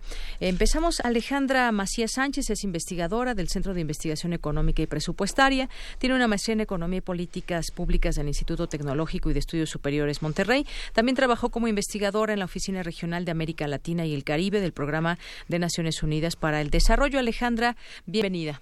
Gracias, muchas gracias por la invitación. Muy buenas tardes. Y Enrique Díaz Infante, director del programa del, sector financiero y seguridad social del Centro de Estudios Espinosa Iglesias, especialista en temas financieros de seguridad social y políticos. Bienvenido, Enrique. Gracias, gracias por la invitación. Bueno, yo quisiera empezar con este, tengo en mis manos este mm, documento, Pensiones en México, 100 años de desigualdad del Centro de Investigación Económica y Presupuestaria C. Trae datos muy interesantes eh, también y a mí me gustaría empezar con lo que dice esta parte, me gusta mucho porque creo que nos introduce bien a este tema. Hace 100 años, cuando la Constitución Política de los Estados Unidos Mexicanos fue, fue promulgada, llamó la atención su contenido social. El a una pensión fue considerado como un derecho y como el canal natural para preservar la dignidad durante la vejez. El estado actual del sistema de pensiones en México no es bueno. Los recursos públicos destinados a cubrir los compromisos son cuantiosos, con una tendencia al alza por el diseño de los diferentes esquemas que integran al sistema y las circunstancias de la economía mexicana. El grueso de los beneficios se concentra en una parte reducida de la población. Al día de hoy, el sistema de pensiones se presenta desigual con riesgo, riesgos de sostenibilidad y poco transparente. Pues no, es un eh, no no son halagüeñas estos eh, señalamientos que se hacen con respecto a las pensiones. A mí me gustaría que empezáramos a hablar qué tenemos hoy en, de pensiones en México, es decir, qué es lo óptimo en un país hablando de pensiones y después vemos las carencias que hay o los puntos rojos que hay en nuestro país. Eh, empezamos contigo, Alejandra. Gracias, Dayanira. Mira, eh, eso fue justamente lo que encontramos en el documento que hicimos el año pasado sobre pensiones. Em, lo más preocupante eh, es que es un sistema completamente desigual, no solo actualmente, sino para las siguientes generaciones. El 85% eh, aproximadamente del gasto en pensiones se sigue haciendo en la generación de transición, que son las personas que siguen recibiendo pensiones de reparto, que era el esquema anterior, ¿no? Cuando se hace la reforma surge esta generación de transición y todavía seguimos pagando mucho de estas pensiones y lo hacemos con gasto corriente. Eso quiere decir que lo hacemos con los impuestos de todos los mexicanos, ¿no? Entonces, eh, hay diferentes esquemas eh, de pensiones. Está el IMSS, el SFE, Pemex, pero también tenemos una parte que es la no contributiva. Em, e incluso dentro de estos sistemas, pues conviven el eh, pilar que es eh, el de reparto y el de cuentas individuales. Entonces yo te diría que actualmente hay tres grupos, ¿no? De gasto y de personas donde se tendría que hacer algo inmediatamente. Uno es el de reparto y contener ese gasto porque este sigue creciendo, aunque ya llevamos 21 años de la reforma, Todavía este gasto tiende a crecer hasta el 2035, 40 y no, no se va a terminar hasta por ahí del 2100. Por eso hablamos de 100 años de desigualdad, ¿no? O sea, para atrás y para adelante. Entonces, eh, ese es un grupo. El otro grupo es el de cuentas individuales, que en este momento pues tenemos eh, unas tasas de reemplazo muy bajas. Incluso últimamente la CONSAR está... Cuentas individuales se llama al aporte que uno puede hacer. Sí, cuentas individuales es el esquema que está ahora. Cada una de las personas que entra al mercado laboral tiene una cuenta individual que lo administra una Afore, ¿no? Así es. Entonces, por lo general se conoce como mi Afore, ¿no? Pero en realidad es una cuenta que administra una Afore. Claro. Y en tu cuenta se van las cuotas que van a la pensión, que es de 6.5% para el IMSS y del 11.3 más o menos para, para el ISTE. Pero em, lo que está, eh, lo que se está observando ahora es que la tasa de reemplazo, que es la, el porcentaje de pensión que tú vas a tener respecto a tu último sueldo, es muy bajo, está por ahí debajo del 30%. Sí. Entonces, eso quiere decir que em, la mayoría de las personas en cuentas individuales no les va a alcanzar para tener una pensión digna. Y eso eh, se va a convertir en un gasto de gobierno con una pensión mínima garantizada, ¿no? Si es que cumplen con los requisitos para pensionarse. Si no los cumplen, reciben el dinero que ahorraron y parale de contar. Entonces llega otro tercer grupo, que es la no contributiva, que ahora mismo es la pensión para adultos mayores. Y eh, que el presidente electo está proponiendo dar de manera universal a todas las personas mayores de 68 años con un monto de 1.274 pesos, ¿no? Entonces, bueno, los tres grupos, y ahora sí que me voy a enfocar en la parte de finanzas públicas, que son el gasto en cada uno, pues ejerce mucha presión para las finanzas públicas y el problema es que desplaza otro tipo de gasto que necesitamos como población, como es el de salud y el de educación. Muy bien. Bueno, pues creo que nos explicas muy bien cómo, cómo está todo esto. Y además decías estas aportaciones o como cuentas individuales, tenemos las aportaciones voluntarias. Hay quien, hay quien también, Enrique Díaz Infante, quien eh, pues no tiene un empleo formal, digamos, me refiero con toda la formalidad de poder estar dando aportaciones para tener eh, una pensión eh, años más tarde. Y hay mucha gente que se dedica o al trabajo informal o a trabajos que parecen sean formales, pero donde no se tiene ningún tipo de derecho, no se, no se genera ninguna aportación para la pensión y entonces vienen las aportaciones voluntarias, lo que uno puede destinarse a hacer uno algún afore de su preferencia y entonces uno empieza a ahorrar X cantidad que pueda dar. Ahí ha habido muchos anuncios también que no me acuerdo si eran tres pesos diarios o cinco pesos diarios. Diez pesitos. Diez pesitos, diez pesitos exactamente. Esto eh, también que eh, a qué problemas se está enfrentando esa población también hay que mencionarlo. A, ver, Deyanira, me encanta que toques el tema del mercado laboral eh, y, la informalidad, porque yo creo que esa es la génesis del problema que tenemos en pensiones. Primero, como, como bien señala eh, Alejandra, eh, efectivamente el, nuestro sistema de pensiones tiene problemas de cobertura, solo estamos cubriendo, en el mejor de los casos, al 50% de la población, si no es que menos. con Afores nada más hay un 34% de la población y además en un mercado laboral, el mercado laboral, que es poroso, la gente brinca de la formalidad a la informalidad y viceversa.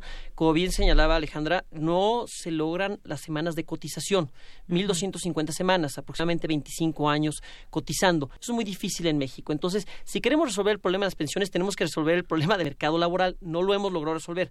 Ahora, como bien señalas, este, Deyanira, eh, si tenemos el problema del mercado laboral, bueno, ¿qué podemos hacer para que las AFORES, eh, eh, sobre todo para aquellos que empezaron a cotizar después de, de el 1997 y que es la generación Afore. Todos los que empezaron a trabajar antes de 97 tienen el privilegio, la gran oportunidad para su beneficio de eh, ser esa generación de transición que puede optar por un, sistema de reparto y una pensión universal este y pues con cargo a, mi hijo Lorenzo y a, y a, mi sobrino Eduardo y a todos los que vienen y que se los lleve el demonio, ¿eh? O sea, así es, este, este tema de las pensiones es una lucha intergeneracional, donde a ver quién jala más la cobija, si los que ya van de salida o los que van llegando. Este, eh, entonces, el problema de los que van llegando, como bien señalaba Alejandra, es a qué le vamos a quitar.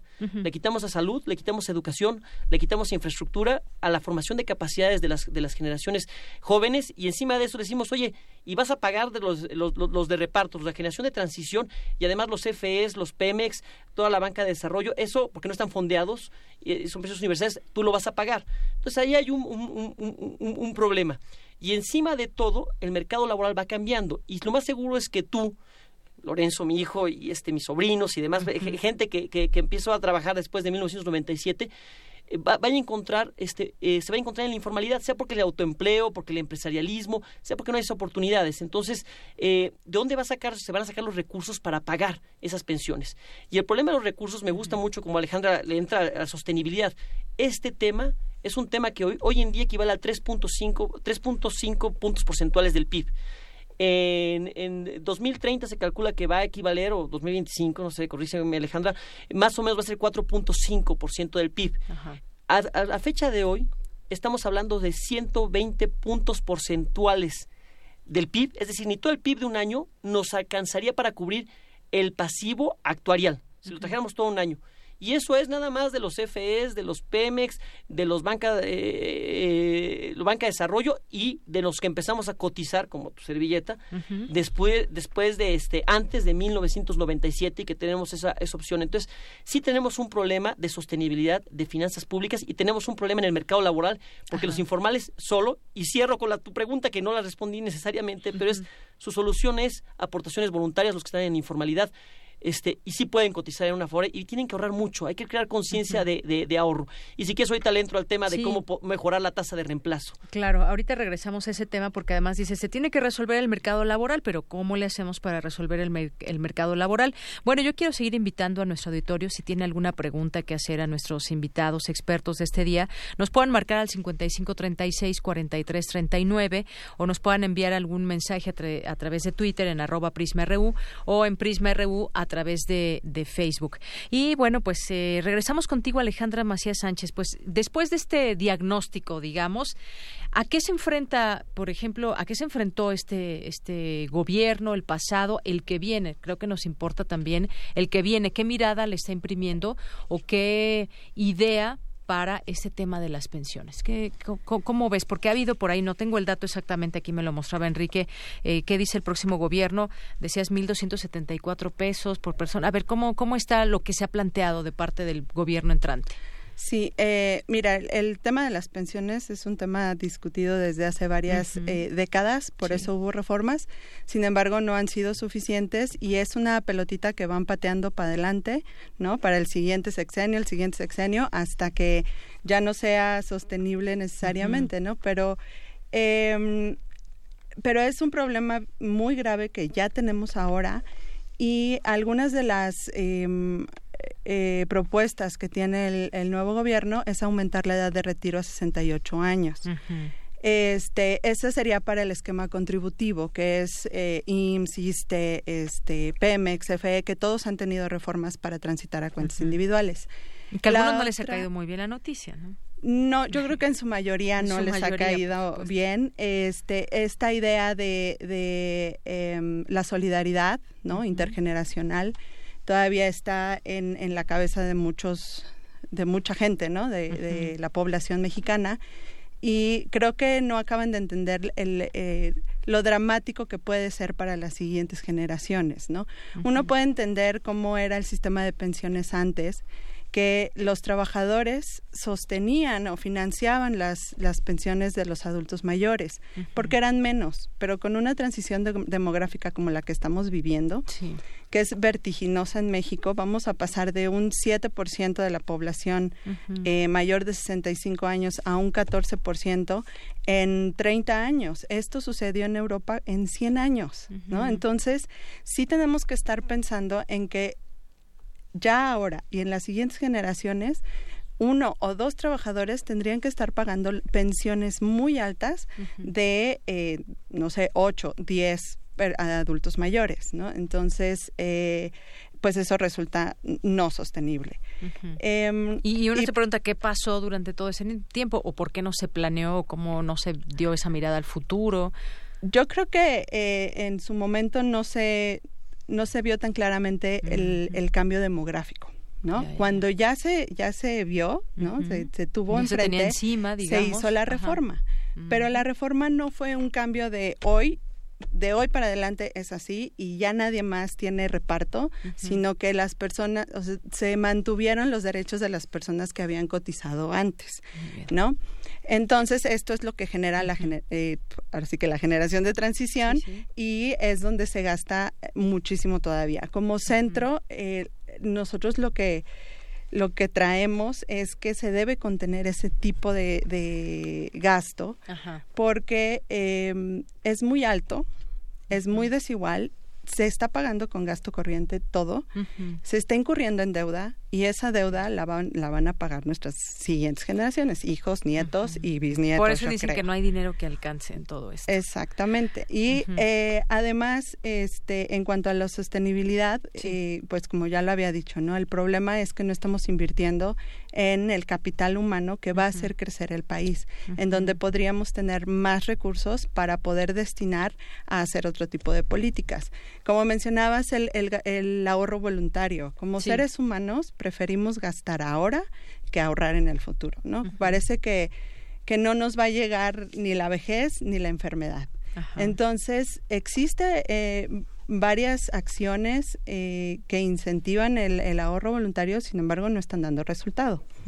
Eh, entonces, ahora la CONSAR está sacando otras iniciativas como aumentar la tasa de cotización, pero de manera diferenciada por salarios, ¿no? O sea, protegiendo un poco más a los trabajadores con menos de tres salarios mínimos y aumentando de manera más amplia a los trabajadores que ganan más que siete salarios mínimos, ¿no? Entonces, bueno, eso me parece una buena iniciativa. Sin embargo, esto tiene un costo y parece que muy alto para el gobierno. O sea, me parece que el objetivo de transitar de un esquema de reparto a uno de cuentas individuales no necesariamente cumple con el objetivo de quitarle eh, esa presión fiscal al gobierno, ¿no? Eh, sucede que con un mercado laboral deprimido, que con un mercado laboral muy informal, este, la mitad de los pensionados no van a lograr ahorrar lo que se necesita para tener una buena pensión. Y va a tener que entrar necesariamente el gobierno a complementar o a dar este tipo de pensiones a las personas. Entonces sigue la preocupación de la sustentabilidad, no es algo que se, que se solucione incluso con algunas reformas o algunas iniciativas que están Sí, ya no, ya no está tan fácil, digamos. Y es que ustedes son los expertos y el gobierno pues tendrá que escuchar y analizar todas las las situaciones que hacia las cuales se puede dirigir. Ahora, eh, muchas gracias, eh, Alejandra Macías. Enrique Díaz Infante, ¿cómo se resuelve el mercado laboral? ¿De qué no, ¿A qué nos referimos cuando dices que eh, cómo se, se debe resolver el mercado laboral? Y también aquí creo que va impresa esta, esta pregunta, la ligo con esto de las afores que decías. ¿Cuál es la cantidad óptima para ahorrar? Digamos en un parámetro más o menos, eh, digamos, general, un punto medio, más o menos. Hay quien puede, por supuesto, ahorrar muchísimo, hay quien no puede, nos va a decir, no, yo no puedo ahorrar, tengo, estoy en la informalidad y además no puedo ahorrar. Ahorrar en Afore, ¿qué diferencia es de ahorrar en el banco? Nos decían por aquí. ¿Cómo? A ver, háblanos un poquito de esto. A, ver, este, te respondo rápidamente tus preguntas, construyo después la, la, respuesta y luego toco algunos de los temas que se platicaron con Alejandro. Muy bien. A ver, eh, ¿cómo se resuelve el problema del mercado laboral? Lo que necesitamos urgentemente es crecimiento, o sea, el crecimiento del país. El 57% de la población económicamente activa está en la informalidad y el 43% en la formalidad. Los incentivos para darse de alta ante, eh, ante el fisco eh, no han, no han jalado mucho. El problema de la informalidad le bajó dos o tres puntos porcentuales el gobierno saliente, dos puntos porcentuales, eh, pero la verdad es que no se ha, no se ha logrado resolver. Sin, lo que necesitamos urgentemente es un crecimiento de la economía y de la economía este, formal. Eso te va a permitir que vaya creciendo el ISR y te genere los recursos para fondear este, los, los programas de eh, asistenciales de 65 eh, y mayores, que ahora se va a subir a 68 y mayores de, de, edad. O sea, esa es la solución. Eh, el ahorro óptimo, ¿cuánto, es lo que se debe en una, en una FORE? Pues segundo, según la OCDE, más o menos deberíamos estar aportando entre el 13% y el 17% de nuestro, de nuestro sueldo para tener una pensión aproximadamente del 50% de nuestro último sueldo. Esto estamos hablando de una persona súper ordenada que se le aviente trabajando. ¿Y desde qué edad tendría que estar ahorrando? Bueno, tendría que, estamos hablando desde, desde 1997 que se hizo la, o, desde este momento. sí, quizás alguien que, empieza ahorita. Generación Afores, exacto. Este, que no lo, no se cambie, que de repente, oye, que el eh, empresarialismo, el emprendedurismo, este, voy a lanzar, está muy bien, qué bueno, la economía es emprendedores y, así son nuevas empresas, se crece, pero aguas, ¿eh? no dejes de entonces hacer aportaciones voluntarias, porque si no te puedes dar en la torre a tus semanas de cotización y a tu, a tu ahorro, y no vas a alcanzar ese ahorro del, este, del 13 o entre el 13 y el 17% que recomienda la OCDE para que tus ingresos sean de la, de la mitad. Este, y después yo quisiera construir algunas de los sobre los temas que eh, tocó Alejandra, pero nada más quise responder tus preguntas para que no se quedaran en el aire. Exacto, muy bien. Pues ahora adelante con esto que nos decía sobre ah, lo que expuso Alejandra. Eh, a ver, este, a ver, sí se dio el cambio de pensiones, sí lo dio Cedillo, pero yo creo que se dio en el 95, pero eh, lamentablemente lo que se tenía, la visión que se tenía fue resolver un problema de financiamiento de las finanzas públicas porque estamos a la mitad de una crisis. Entonces se dijo, donde podemos sacar recursos es haciendo una reforma al sistema de pensiones y que aporten 6.5% salario, porque esa es la contribución, ok, pero eh, y con eso sirvió para que, pudiéramos estar eh, fondeando la infraestructura, se resolvieron eh, un, problema en el mercado de capitales, se estableció un, fondeo al gobierno, se estableció como regla a las AFORES que todavía sigue, que el 50% de sus inversiones las, las hagan en, en, papel gubernamental, entonces el gobierno pues está encantado con las AFORES, pero nunca se atendió el problema de subir la tasa de contribución que debe subirse a estos, a estos niveles. Entonces sí se hizo algo. Eh, como señalaba Alejandra, el, cambio demográfico no se vio venir. Y sí nuestro país es de los países que está teniendo un cambio demográfico más acelerado. Y este, y ahorita ya los que vienen no, no les va a alcanzar para mantener a los que, a los que van saliendo. Eh, la CONAPO establece que para el 2050 la población de 60 años o más va a ser del 21.5%. Hoy en día es del 10.2%. Entonces, el doble, eh, va a haber este, este, este problema, ¿no? Ahora, un punto con el que sí quisiera que se quedara es es siento que avanza en la dirección correcta la reforma que está eh, proponiendo este López Obrador de subir la, la, edad para resolver un problema de cobertura. Pero una reforma pensionaria, si no va acompañada necesariamente una reforma sendaria, puede ser una grandísima irresponsabilidad. gasto recurrente, como es pagar quincena a quincena o mes a mes una pensión, si no está fundada por ingresos recurrentes, es decir, impuestos, IVA, ISR o IEPS, puede acabar en lo que pasó con el gobierno de Peña Nieto, que gran parte de las pensiones se fondearon con petróleo o con endeudamiento y entonces tienes ingresos extraordinarios, subió el petróleo, te llegó dinero extraordinario, te endeudaste, ingreso extraordinario, en pagar gasto recurrente. Las pensiones llegan para quedarse, ¿eh? Hacer estos cambios que hace López Obrador, que, me, está proponiendo, son muy buenos, llegan para quedarse, pero ojo, si no se acompaña una reforma sendaria, mejor que ni se hagan. Mejor que ni se hagan, porque entonces podemos crear un problema de finanzas públicas muy fuertes para el país. Muy bien, pues muchas gracias, eh, Enrique Díaz Infante. Nos llega aquí algunas llamadas, perdón, algunos eh, mensajes de Twitter. Oscar Isidro Bruno nos dice, me gustaría saber la opinión de los invitados sobre las pensiones de altos funcionarios, así como sobre el costo de dichas pensiones y su impacto sobre la seguridad social de los trabajadores. No sé si tengan algún comentario al respecto. Bueno, justo en el, en, el informe que mencionaste al inicio, que, sacamos el año pasado en CIEP, este, hablamos de cómo a las pensiones de Pemex, FE, Luz y Fuerza eh, se llevan el 20% del presupuesto eh, que se destina a pensiones y son alrededor del 3% de los pensionados. Ajá. Eh, esto, eh, y como te mencionaba, es muy desigual, ¿no? Eh, que el 20%, o sea, son personas que reciben en promedio más de 600 mil pesos al año como concepto de pensión. Cuando eh, un gasto promedio en pensiones del IMSS está alrededor de 100 mil pesos al año y una pensión no contributiva son 7 mil 300 pesos al año. ¿Sí? Y la pensión no contributiva se entrega a 5.4, 5.9 millones. La verdad es que las cifras de los beneficiarios del PAM varían entre la ENIG y los registros oficiales varían como alrededor de un millón. Entonces no te podría decir exactamente cuántos son, pero son es mucha gente que recibe 7 mil pesos al año como pensión comparado con eh, 170 mil personas que reciben pensiones mucho más altas.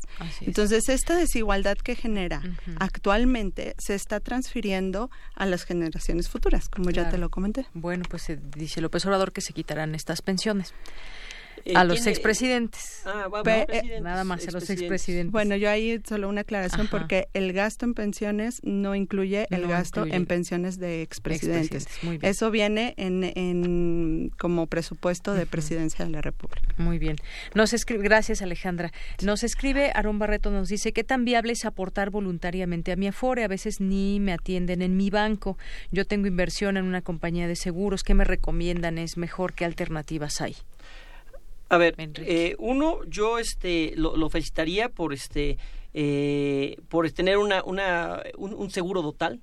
Es, decir, un, seguro de este pensionario, porque está complementando con eso este lo que pudiera ser su, su, afore. Si está haciendo, seguramente Aarón, al hablar de aportaciones voluntarias, es porque ha de ser autoempleado, y, está, y, está, preocupado por subir el tema este, de sus aportaciones y, y, y, tiene el seguro porque está preocupado por, por, su pensión. Entonces, al, al, menos aquí lo que es de, de, reconocerse y aplaudirse es que Aarón es un hombre con conciencia y que está tomando las decisiones eh, correctas, eh, lo, eh, lo, que le alcanza.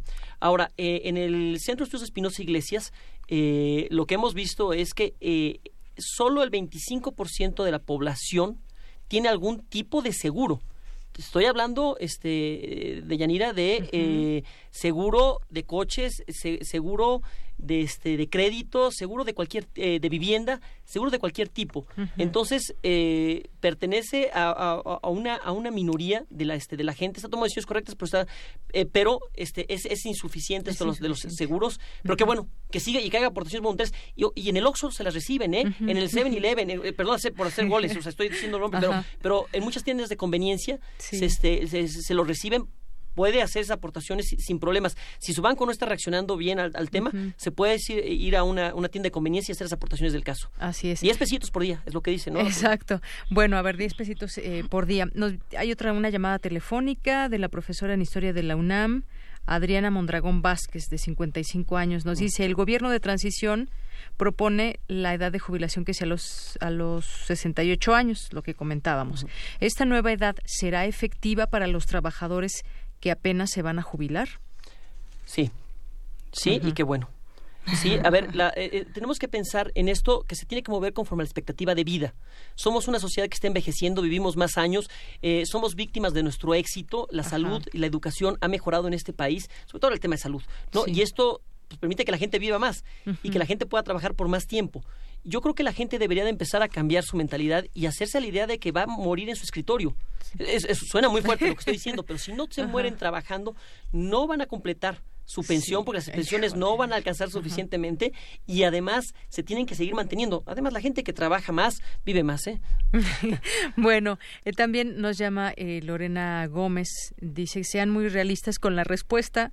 Ella tiene 40 años, dice que no ha ahorrado, gana un aproximado de 25 mil pesos. Si empieza a ahorrar ahora, ¿cómo le irá en el futuro? Es un caso que representa mucha gente también. Sí, ¿eh? sí. No ha ahorrado, no tiene pensión. No, bueno, si tiene 40 todavía tiene 25 años para ahorrar. ¿no? Y, y llegar más o menos y todo y la y la edad de retiro es hasta los 68 entonces si empieza a cotizar ahora o a, hacer sus aportaciones voluntarias pues podría tener alcanzar no una una pensión eh, dependiendo de cuánto ahorre. Si, si está ahorrando con una, un porcentaje del 13 al 15%, pues tal vez podría eh, alcanzar un 50% de su último sueldo como pensión. Este, todavía tiene tiempo y eh, pues tal vez pensar en algo complementario, ¿no? O sea, si tenemos la opción de, de pues de complementar, de hacer aportaciones voluntarias o de tener un seguro para el retiro, pues qué mejor. Porque la verdad es que en, cuestión de que el Estado nos siga dotando de pensiones, eh, parece muy difícil y además tenemos también eh, un gran número de personas en vulnerabilidad, que son quienes van a requerir más estos ingresos. Muy bien. Ah, gracias, Alejandra. A ver, dos, dos comentarios más. Aarón Barreto nos vuelve a escribir. Nos dice, el Estado toma decisiones acerca de la administración de nuestro dinero. Lo hacen porque no nos interesamos como ciudadanía. Ya ven todo ese tema de que si en el aeropuerto ahí van también las pensiones y demás. Los cabildeos acerca de estas leyes solo benefician, como siempre en este país, a los grandes poderes políticos, sindicatos y empresarios. Es, es pregunta, no es afirmación. Y a Ismael Hernández nos dice eh, ¿Qué tanto se afectará el dinero de los trabajadores que vieron a su Afore, según la revista Proceso? Solo participarán cuatro, invirtiendo, entre comillas, en el aeropuerto internacional si el proyecto se cancelara. Ah, este, a ver, rápidamente, porque primero que de la gente quiere comentar al respecto. Yo, yo, yo, te, yo te diría que este, a mí me parece eh, a ver, el Estado toma siempre decisiones con, los, recursos de la gente, este, a veces bien, a veces mal. Eh, yo creo que es, es, una afirmación eh, hasta cierto punto correcta y a veces incorrecta. La parte correcta es, eh, y, pongo un, nuevo actor sobre la mesa, Infonavit. O sea, Infonavit hoy en día ya no se tiene, ya no, ya no hay la necesidad de estar a hacer aportaciones a su cuenta de vivienda como había antes porque ya hay otros actores como son los bancos, las, las OFOMES, que pueden financiar eso. Esos recursos se pueden utilizar para fortalecer las, las pensiones. El Estado ha tomado, y ahí, es donde lo, lo, con el tema, decisiones en cuanto a que si no utilizaste tus recursos de la su cuenta de vivienda, los puedas utilizar, eh, jalarlos para tu pensión una vez que ya te jubiles. ¿Por qué? ¿Por qué no desde ahorita yo puedo decidir pasarlos a una Afore y cuánto y que me produzca más? ¿Cuánto es lo que produce el Infonavit? ¿Cuánto es cómo se están utilizando esos recursos? ¿Cómo están invirtiendo? Entonces, en ese, en ese sentido, ahí tiene razón en cuanto a que se están utilizando. Ahora, por la, por la parte del aeropuerto, a mí me parece no bien, excelente, no excelente, extraordinario, el que se estén utilizando los recursos para invertir en infraestructura. Las fibras tienen mayores rendimientos. Lo que estamos necesitando ahorita es que crezca la tasa de reemplazo. La tasa de reemplazo solo puede crecer, es decir, lo que se va a recibir de pensión al final de los días es si se cotiza durante más años o si se hacen mayores inversiones. Si nuestras inversiones están dando mayores rendimientos, y yo creo que eso es, una inversión segura, a menos que venga este riesgo político de, un cambio de decisión, pero entonces los que hagan este, este, cambio de decisión tienen que medirle que van a tener que indemnizar a las afores y van a tener este, que pagar una, un, un, una lanotototota. Entonces, no eh, no veo ahí un riesgo en esa decisión del Estado. Al contrario, yo creo que quien me está este, decidiendo que si consulta o no consulta, hay temas que no se deben poner a consulta. JP Morgan ya dijo que el aeropuerto y los temas de infraestructura no deben someterse a consulta. Eh, y, yo no sé de veras, de, de, a mí me, me, angustia tener que decidir sobre algo que no tengo la más remota idea. Y esto de, invertir en infraestructura este, y usar mis afores, no lo sé, espero y debería tomar esa decisión quien quedó en, el gobierno. Entonces yo te diría, no se está haciendo mal uso para esa inversión de las afores en el aeropuerto y la, la intervención del Estado a veces es buena o es mala. En, en el tema Infonavit ha sido desafortunada, sí, y se puede corregir eso pasándolos, este, dando la opción al trabajador de que decida cómo invertirlos. Hasta ahí dejaría, y Alejandro, porque veo que Alejandro también quiere opinar al respecto. Ya tenemos poco tiempo. Mira, aquí llega otra pregunta, Patricia Lorque, que además son inquietudes del auditorio, les está gustando esta mesa. ¿Quién garantiza que el ahorro que realizamos los ciudadanos no se perderá en un FOBA proa? Los que somos freelance no tenemos opciones ni estímulos fiscales que sí tienen los asalariados. Muy buena pregunta, muy buena inquietud que tiene, ¿no? No sé qué puedas contestar, Alejandra. Mira, eh, yo quiero hacer un comentario antes de, de, la pregunta anterior. Este, justo en el centro lo que lo que queremos es que la sociedad esté mejor informada sobre cómo se usa el dinero, ¿no? Nuestro dinero como país y bueno, el dinero de las Afores también, que ya no es, ya no lo usa el gobierno, ¿no? Ya está en el sector privado. Sin embargo, nos hace mucha falta entender y conocer qué es lo que está pasando, tanto con el dinero que está administrando el gobierno como con nuestros ahorros que está administrando la Afore. Entonces necesitamos educación financiera definitivamente de ahora en adelante. Desde, niños hay que dar clases de... en adelante, como si fuera una materia de primaria. Claro, de la importancia de la Vamos a contestar muy rápido porque tenemos tres minutos. Dice Mariana Torres, ¿mi Afore puede declararse en quiebra y yo perder mi ahorro para el retiro de todos estos años? ¿Qué garantía tengo de asegurar mi fondo de ahorro? Sí, sí, pero es muy, muy, muy, difícil. La probabilidad estadística. O sea, sí puede porque es una, es, una sociedad y cualquier sociedad puede entrar en, quiebra. Es una CIFORE de lo que estamos, de lo que estamos hablando. Pero la diversificación de riesgos es tal que para que falle todo, verdaderamente tenemos que hablar de un riesgo sistémico brutal. Entonces, es, muy improbable, pero sí podría darse ese, ese, ese, escenario. Y quizás tendríamos que pensar en, generar un, seguro de depósito para las, para las CIFORES. Muy bien. Giro Pentachi dice, mm, ¿para qué ¿para qué hacer Apobol si, el, si el gobierno quiere usar el dinero de las AFRES para el aeropuerto? Además de que están invirtiendo en riesgo lo que tanto trabajo nos cuesta ganar. Bueno, creo que ya respondías un poco. Riesgo es rendimiento y no, está, y no están riesgos. Pero eh, además también la cantidad que se, que se invirtió en, en el aeropuerto es alrededor del 1% de, de todas las AFORES que es, o, de, todo el dinero que está en las afores, ¿no? Entonces también hay que poner en perspectiva cuánto es lo que se podría perder o, ganar incluso. Muy bien. No hay riesgo. No hay riesgo. Eh, Claudia, Claudia Montra Acevedo nos dice, no tiene pensión, no tiene prestaciones, sí paga impuestos, trabaja en la Secretaría de Cultura, ¿puede hacer algo para retirarse con jubilación? ¿Ahorrar en una FORE? Sí, ella puede ahorrar en una Afore, abrir su cuenta individual. Yo creo que ella la tiene. Esa es la única opción, digamos. Bueno, quién sabe qué tipo de contrato tenga, no nos especifica aquí, pero puede ser que no tenga ni A ver, lo más seguro es que no logre este, las semanas de cotización para que reciba una pensión, pero entonces le van a regresar sus ahorros. Y son ahorros que se van a estar invirtiendo en el, mercado de valores.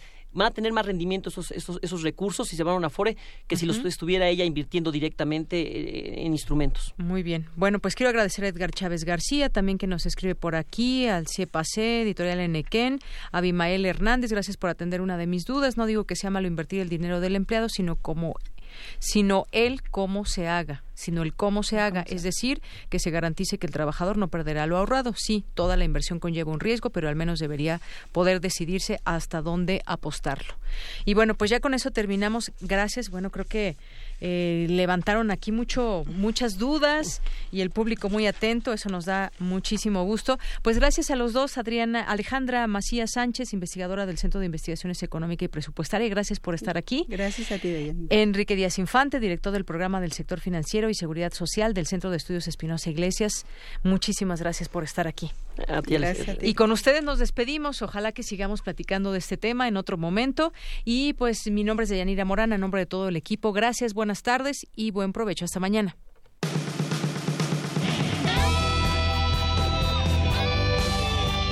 Prisma RU. Relatamos al mundo.